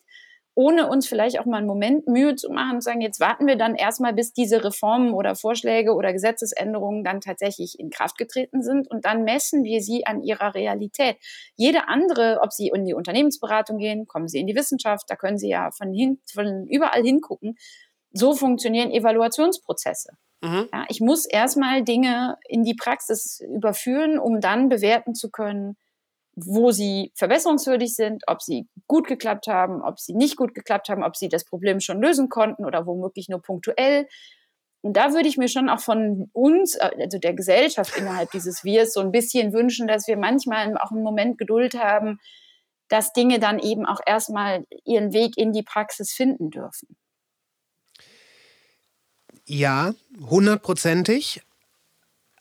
Gleichzeitig würde ich immer noch in den Raum stellen, und wenn nur ganz vorsichtig, dass seit 2016 nicht genug passiert ist, ähm, oder nicht, dass es da nicht genug Debatten gegeben hat, nicht wie viele Leute dürfen hierher kommen, sondern äh, um den Punkt, was machen wir mit den Leuten, die hier sind. Da bin ich bei Ihnen, absolut ich sage ja, ich glaube, wir haben das Thema zu lange, zu wenig debattiert ja. und eben aus gerade so einer Perspektive. Und Sie hatten den Punkt ja angesprochen, wir brauchen Zuwanderung händeringend. Ich finde, die Hiobs-Zahlen der Zukunft, neben vielen Zahlen, über die man nachdenken kann, sind vor allen Dingen die, zum Beispiel, wie viele pflegebedürftige Menschen, also alte pflegebedürftige Menschen wir in Deutschland haben werden, von denen, glaube ich, niemand, niemand, selbst die, die in diesem Politikfeld seit Jahrzehnten unterwegs sind, irgendeine Idee hat, wie wir das hinkriegen sollen. Und ähm, natürlich würde ich mir wünschen, da bin ich, also das ist äh, auch dann eine persönliche Überzeugung, dass wir, ähm, wenn wir über Migration sprechen, sozusagen nicht so eine Trennschärfe bemühen, sondern immer auch darüber nachdenken, dass wir auch auf Zuwanderung angewiesen sind. Das heißt aber nicht, dass wir sagen, wir wollen Zuwanderung nicht steuern. Es gibt ja viele Länder, das legendäre kanadische Beispiel etwa, die zeigen, man kann natürlich auch qualifizierte Zuwanderung in Arbeitsmärkte stärker ähm, unterstützen. Die Bundesregierung hat da jetzt durchaus, würde ich sagen, von dem, was ich in diesem Politikfeld wahrnehme, auch Anstrengungen unternommen, um ausländische Arbeitskräfte anzuwerben, um attrakt das attraktiver zu machen, nach Deutschland zu kommen. Ähm, und natürlich sind Asylrechtsregeln auch dafür da, um sie durchzusetzen. Und ich finde auch, also auch das ist so ein Beispiel für unsere, ähm, für diese Debattenfähigkeit in der politischen Mitte, wenn dann jemand sagt, jemand, der gerichtlich beschlossen ähm, oder gerichtlich verfügt, ausreisepflichtig ist, mhm. dass das auch sozusagen umgesetzt werden muss, wie wir auch sonst erwarten, dass der Rechtsstaat handelt oder dass Politik handelt, wenn ihr das sozusagen in den Regularien vorgegeben ist. Das muss eine legitime Position in der öffentlichen Debatte sein. Dass das dann oft scheitert, an Rückführungsabkommen, also an der, an der sozusagen unzureichenden Rücknahmebereitschaft der Herkunftsländer oder anderem, das ist natürlich auch Teil der Geschichte. Aber ich finde, wir kriegen ein Problem, wenn wir jetzt sagen, jemand, der diese Position vertritt, ähm, äh, also zu sagen, Menschen, die ausreisepflichtig sind, sollen auch ausreisen, der ist nicht mehr Teil der Debatte, dann verengen wir den Debattenkorridor an einer Stelle, wo wir es uns gerade mit Blick auf ähm, migrationsfeindliche Menschen, ähm, die, die ähm, wir inzwischen eben auch in großer Zahl haben, in, auch parlamentarisch haben, dann, dann ist das gefährlich. Mhm. Damit wären wir wieder an dem Punkt, dass man da auch eine größere Bandbreite zulassen muss, um eine ernstzunehmende Trennschärfe zu den wirklichen Rechtspopulisten aufrechterhalten ja, zu können. Ja, ich meine, wenn stellen, übertragen Sie einfach mal diese Idee auf andere Politikbereiche. Das ist mhm. ein kleines Gedankenexperiment, aber weiß nicht, stellen wir uns mal vor, ein Gericht hat verfügt, jemand muss in großem Stil äh, Steuern nachzahlen. Mhm. Da würde auch jeder von uns, also jeder Mensch, der auch selber an den, sich an die Regeln des Rechtsstaats halten soll und halten möchte, würde sagen, ja, dann muss der, die Person das machen. Mhm. Und also wir, sozusagen das, was rechtlich ver, sozusagen verfügt ist, dann auch einzufordern und zu sagen, das muss dann auch stattfinden, das muss aus meiner Sicht in der öffentlichen Debatte eine legitime Position sein. Mhm. Eine, die man hört, die kann man doof finden, die kann man kritisieren, darüber kann man, deshalb heißt das Debatte, dann gerne auch diskutieren und debattieren, aber sie muss möglich sein und darf nicht gleich abgekanzelt werden als im Grunde nahezu rechtsextrem, migrationsfeindlich, rassistisch. Das ist ja eine riesen Bandbreite, die man da bedienen könnte. Ich glaube, dann, dann, dann machen wir es gerade denen so einfach, denen, die am liebsten sowieso sozusagen Migration abschaffen wollen. Das ist, das ist nicht gut. Und ähm, auch da äh, jetzt nochmal ähm, an die Kommunen und die Landräte und all das denken, was wir eben besprochen haben. Ich glaube, auch da muss man eben schon auch immer im Blick behalten, was, was kann Gesellschaft leisten. Wir sind ein unglaublich reiches Land. Ja. Wir sind, also wir, wir wissen, glaube ich, oft zu wenig, wie gut oder wir wertschätzen vielleicht auch nicht im Daily Business, wie gut wir es haben. Und äh, dann sind wir wieder bei den Selbstverständlichkeiten und bei Bequemlichkeit und Co. Aber natürlich äh, muss trotzdem die Frage legitim sein, was, was schafft eine Gesellschaft, damit der Zusammenhalt äh, funktioniert, damit wir einander immer noch gerne helfen, solidarisch miteinander sind. Und da geht es gar nicht schaffen äh, um Schaffen im Sinne von, wie viele Menschen können wir aufnehmen unter dieser ganze, diese ganze Debatte, sondern es geht darum, wie schaffen wir es, damit es auch gut wird. Also ja. damit zum Beispiel Menschen in Arbeit kommen, damit Menschen integriert werden können, damit sie wirklich eine echte Perspektive haben. Und da, glaube ich, da haben wir, das, das, das muss, das ist die Aufgabe von Politik, darauf auch ein Auge zu haben. Natürlich. Und, ähm, Natürlich. Da, das darf man auch, glaube ich, keinem, der Politik macht, zum Vorwurf machen. Genauso wie zum Beispiel, ähm, ich finde, das fand das eine ganz interessante Aussage. Ähm, das könnte so eine Rubrik sein, ne? eine Aussage des Jahres. Äh, der Bundeskanzler hat irgendwann dieses Jahr mal gesagt, jede Entscheidung der Ampel-Bundesregierung müsse sich sozusagen theoretisch auch einer Volksabstimmung äh, stellen können. Also so, das war sehr ähm, basisdemokratisch gedacht. Ja. Ähm, das haben auch einige durchaus kritisch äh, ähm, kommentiert. Ich, wenn man es jetzt mal gut meint mit dem Bundeskanzler, das tue ich jetzt mal an der Stelle, dann hat er im Grunde nur gesagt, das, was wir machen äh, in so einer Regierung, Dinge, die wir entscheiden, Positionen, die wir vertreten, das muss nicht in einer, im wahrsten Sinne des Wortes, Volksabstimmung sozusagen bestandsfähig sein, aber es braucht einen ein, ein Rückhalt, es braucht eine Akzeptanz. Es und muss da, den Willen des Volkes widerspiegeln. Ja, das finde ich ist schon sehr stark, weil da würden immer, Sie finden ja immer irgendjemanden, der sagt, also mein Wille ist das hier mal ganz bestimmt nicht. Ja, das würden Sie auch bei mir erleben. Okay. Also wenn ich Ihnen sage, was ich alles von den Wissenschaftsgesetzgebungen nicht für meinen Willen halte, dann sind wir morgen noch dran. Aber ne, also, hm. aber ich finde, es ist die, die Idee zu sagen, natürlich, Politik muss ein, ein, eine gewisse, einen gewissen Rückhalt, eine, eine Akzeptanz für das, was man tut, derer muss sie sich sicher sein. Das mhm. ist sehr legitim und daran sozusagen auch immer mal wieder zu denken. Und mhm. das ist ob, egal, ob wir über das Thema Migration reden, über Klimaschutzmaßnahmen, über ähm, über, über die ganz unterschiedlichsten Dinge. Und das, das, den Punkt, finde ich, den kann man schon machen. Und ich würde eben sagen, ich meine, wir hatten über Triggerpunkte gesprochen. Äh, Migration zum Beispiel ist so ein Thema, das eben A, äh, sehr schnell rechtspopulistisch mobilisiert, aber das eben auch den Rückhalt, die Akzeptanz in der Bevölkerung braucht. Denn die, die es machen, die, die in den ähm, Spendendepots äh, sich ehrenamtlich engagieren, die die Turnhallen ähm, äh, oder die Unterkünfte bauen und äh, die, die wirklich sozusagen, die, die vor Ort sind, das sind ja eben die, deren Akzeptanz gebraucht wird. Die Bürgermeister, die Kommunen, die sagen, hey, wir schaffen das. Ja?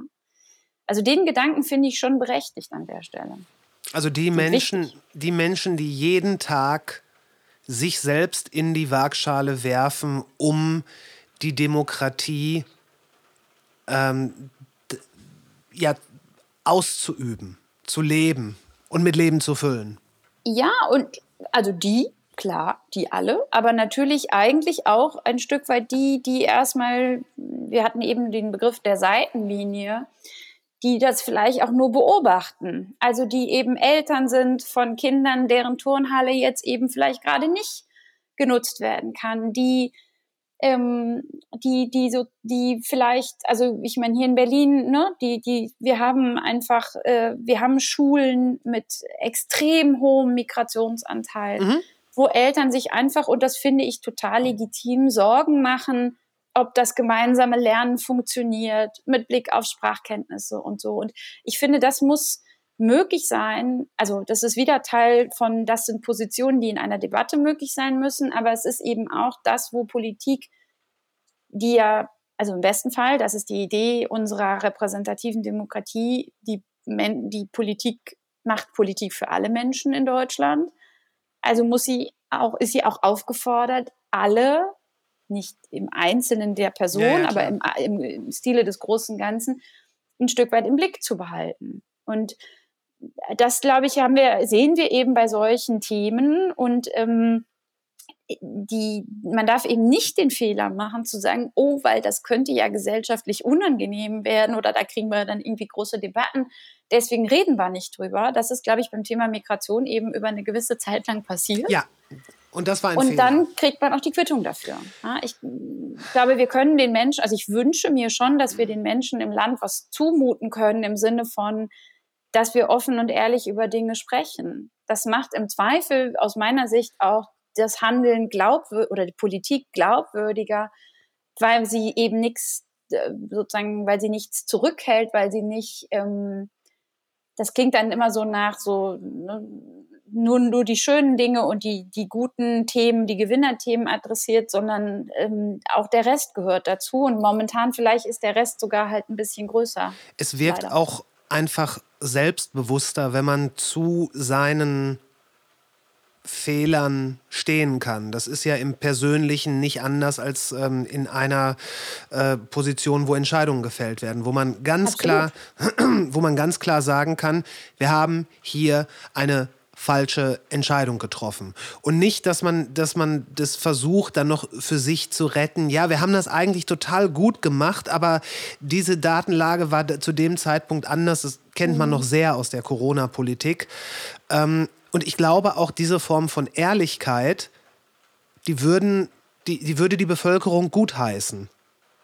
Ich würde mir das auch auf jeden Fall erhoffen. Da bin ich ähm, auf Ihrer Seite. Ich äh, sehe auch, äh, gibt ein schönes Buch dazu von einer FAZ, äh, also bislang FAZ-Journalistin Helene Bobrowski über Fehlerkultur in der Politik, auch sozusagen im Nachgang oder in den letzten Wehen der Corona-Pandemie erschienen. Wir haben da in Deutschland auf jeden Fall ein Defizit. Wir haben keine gute Fehlerkultur. Ich würde sogar, ähm, das wird jetzt nicht alle Freunde, die zuhören, sagen, wir haben das Problem nicht nur in der Politik, wir haben es auch sonst gelegentlich. Wir sind kein Land, in dem Fehler machen und Schwächen haben so wahnsinnig catchy ist, sondern wir sind eher darauf aus, über Leistungen und Stärken zu sprechen. Und, ähm, Oder über die Fehler der anderen. Äh, auch das, genau. Also ne, ich glaube, da können wir insgesamt, dass wir wieder, können wir wieder was dran tun. Ähm, was ich aber dann schon auch sehe, ist, wenn ich über Fehlerkultur rede, dann muss ich auch über Fehlertoleranz sprechen. Und da finde ich, die, die Corona-Pandemie ist dann auch ein Wunderpunkt. Ich meine, wer von uns hätte, würde sich anmaßen, es ist völlig egal, was man tut, beruflich und wer, wer man ist, dass man da wirklich bessere bessere Entscheidungen getroffen hätte in einer Situation, wie es sie einfach in dieser Form noch nie gegeben hat. Und das ist Sondern es. Ich, ich glaube niemand. Ja.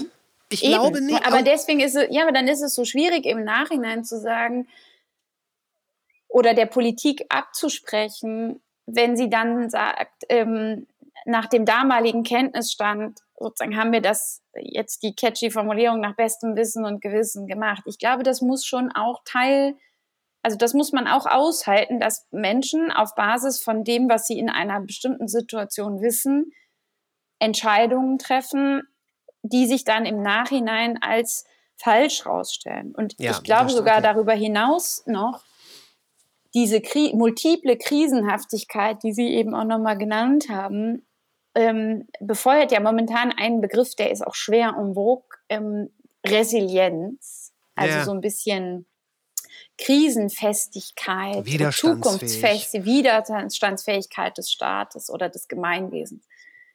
Und ich könnte mir vorstellen, dass diese Fehler Intoleranz für uns noch eine ganz wichtige, ein wichtiger Faktor wird in der Zukunft, in den nächsten Jahren, Jahrzehnten, weil durch diese akuten situativen Krisen wir ja immer wieder aufs Neue sozusagen damit konfrontiert werden, dass eben Dinge nicht von langer Hand gedacht und so viel vorausschauend geplant werden können, sondern wir werden immer wieder mit so ad-hoc Entscheidungssituationen konfrontiert sein. Das haben ja all die Krisen der letzten Jahrzehnte gezeigt. Ja. Ähm, und da, glaube ich, sind wir alle aufgefordert, dann auch zu lernen, also le zu lernen im Sinne wirklich einer gesunden Fehlerkultur, dass Politik gerade an solchen Stellen auch fehleranfällig ist. Naja. Und dass auch ein unzureichender Gesetzesentwurf oder eine weiß nicht, denken Sie mal sowas wie die Osterruheentscheidung damals während der Corona-Pandemie, dass, dass man das eben nicht alles direkt klappt.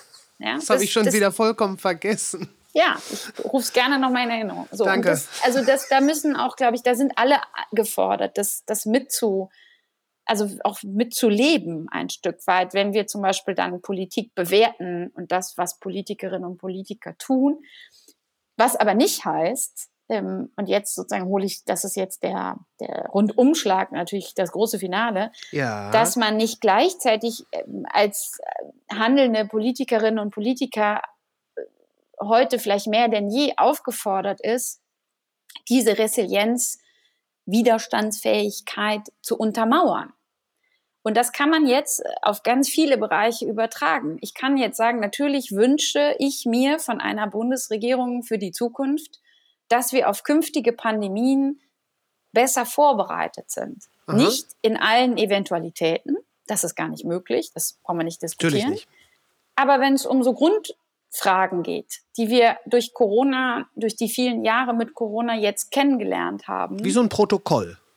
Ja, da würde ich so Checkliste, da würde ja. ich mir wünschen, dass wir besser aufgestellt sind. Ich würde mir das aber auch wünschen, ähm, bei, bei zum Beispiel sowas wie äh, großes Thema Klimaschutz als Verteilungskampf. Wir haben durch das Gebäudeenergiegesetz gesehen, wie schnell gesellschaftlich, obwohl wir eigentlich einen hohen Grundkonsens haben für Klimaschutz und für den Kampf gegen den Klimawandel, wie schnell das brüchig wird, wenn man sozusagen, wenn das droht, zu einem sozialpolitischen Sprengstoff zu werden. Wer kann es sich leisten? Wie sehr geht es ans Geld und so? Auch da würde ich mir wünschen, dass wir daraus lernen für künftige Transformationserfordernisse, die uns wahrscheinlich noch in viel größerem Ausmaß begegnen werden, ähm, als wir das momentan schon erst so in den ersten Anfängen ja, erst, erst erspüren. Ja. Und da äh, kommt dann auch, jetzt schließt sich der Kreis zum Anfang unseres Gesprächs, ähm, dieser Punkt, des Wahlkampfmodus noch mal rein, nämlich dass bestenfalls Politik äh, oder heute vielleicht noch viel mehr aufgefordert ist, nicht ein Geschäft zu sein für diese oder jene Legislaturperiode, mhm. sondern noch viel mehr womöglich aufgrund der Größe der Herausforderung, das hatten Sie ja selber eben auch noch mal gesagt, eben völlig und damit auch fernab von parteipolitischen Kombinationen und Mehrheiten im Grunde über diese Zeit hinaus zu denken und weitreichende Entscheidungen zu treffen, die dann eben nicht von einer in die andere Legislatur mal eben zurückgedreht werden ja. können. Ja. Ich würde mir sehr wünschen, dass wir das Ende nächsten Jahres nochmal machen. Ich würde mir gerne wieder. Ich würde mir sehr wünschen, dass wir dann auch vielleicht uns vor nochmal angucken, was, was war so was war so die Stimmung jetzt? Was ist die Stimmung mhm. dann? Ich finde, ich, ich bin. Ich bin so begeistert davon, wie sie es gleichzeitig schaffen, alle Parteien, und damit meine ich jetzt nicht die Parteien, sondern die Politik und auch die Bevölkerung, gleichermaßen zur Verantwortung zu ziehen, aber auch zu verteidigen. ähm, Vielleicht wäre ich besser Diplomatin geworden, wer weiß. Hätten sie auch geschafft. Wie gesagt, ich sehe sie da am Spielfeldrand und ähm, als, als Coach definitiv. Frau Dr. Reuschenbach, vielen, vielen Dank. Ich glaube, jetzt können wir dieses Jahr gut beschließen und ähm, ähm ich kann Ihnen nur ja, gutes neues Jahr wünschen und wie gesagt, ich, ich hoffe, Sie kommen noch mal wieder. Ich sage vielen Dank für die Einladung und ähm, ganz Wissenschaftlerinnen-like ist es natürlich klar in einem Format, in dem man über zwei Stunden sprechen kann. Da kommt man immer gerne wieder, ja. weil wir haben ja immer so viel zu erzählen und die ja. Zeit reicht so häufig nicht. Insofern sage ich danke für die Einladung in diesem Jahr und freue mich auf den Austausch im nächsten Jahr. Und wir sind raus. Ladies and Gentlemen, vielen Dank für ein fantastisches 2023. Für mich mit euch war es das nämlich. Und jetzt noch ein paar kleine Service-Hinweise. Ähm, wir starten nicht sofort wieder nächste Woche mit dem Podcast. Ein, zwei Wochen werden wohl ins Land ziehen. Ähm, aber äh, wir haben einen großen Backkatalog, in dem es noch, würde ich mal behaupten, die eine oder andere Folge zu entdecken gibt. Darüber hinaus möchte ich nicht unerwähnt lassen, dass es einen sehr, sehr guten Grund gibt, natürliche Ausrede nicht zu unterstützen. Im Moment kann es sich einfach nicht jeder leisten, für einen Podcast Geld zu bezahlen und Mensch, wenn das auf euch zutrifft, hört den meinethalben weiterhin kostenlos. Aber wenn ihr gewillt und in der Lage seid, gibt es gleich drei gute Gründe, natürliche Ausrede zu supporten. Ich möchte euch hier ja regelmäßig die besten und interessantesten Gespräche in bestmöglicher Qualität bieten und dafür braucht es allerhand Software, Hardware, Server, manchmal auch eine Anreise. Das alles kostet und ich möchte da ungern Kompromisse eingehen müssen. Zweitens, natürliche Ausrede soll unabhängig und äh, am allerliebsten auch werbefrei bleiben. Und drittens, es ist eigentlich echt günstig. Das Ganze funktioniert im Abo-Modell über Steady. Ansonsten gibt es auch noch ein PayPal-Konto. Ähm, die Links dazu und zu dieser Folge, zu den Socials und zum liebevoll kuratierten Newsletter gibt es alle in den Show Notes. Und wenn euch dieser Podcast gefällt und ihr ihn vielleicht sogar schon abonniert habt, hören wir uns im nächsten Jahr wieder. Was immer ihr tut, macht's gut. Bis später.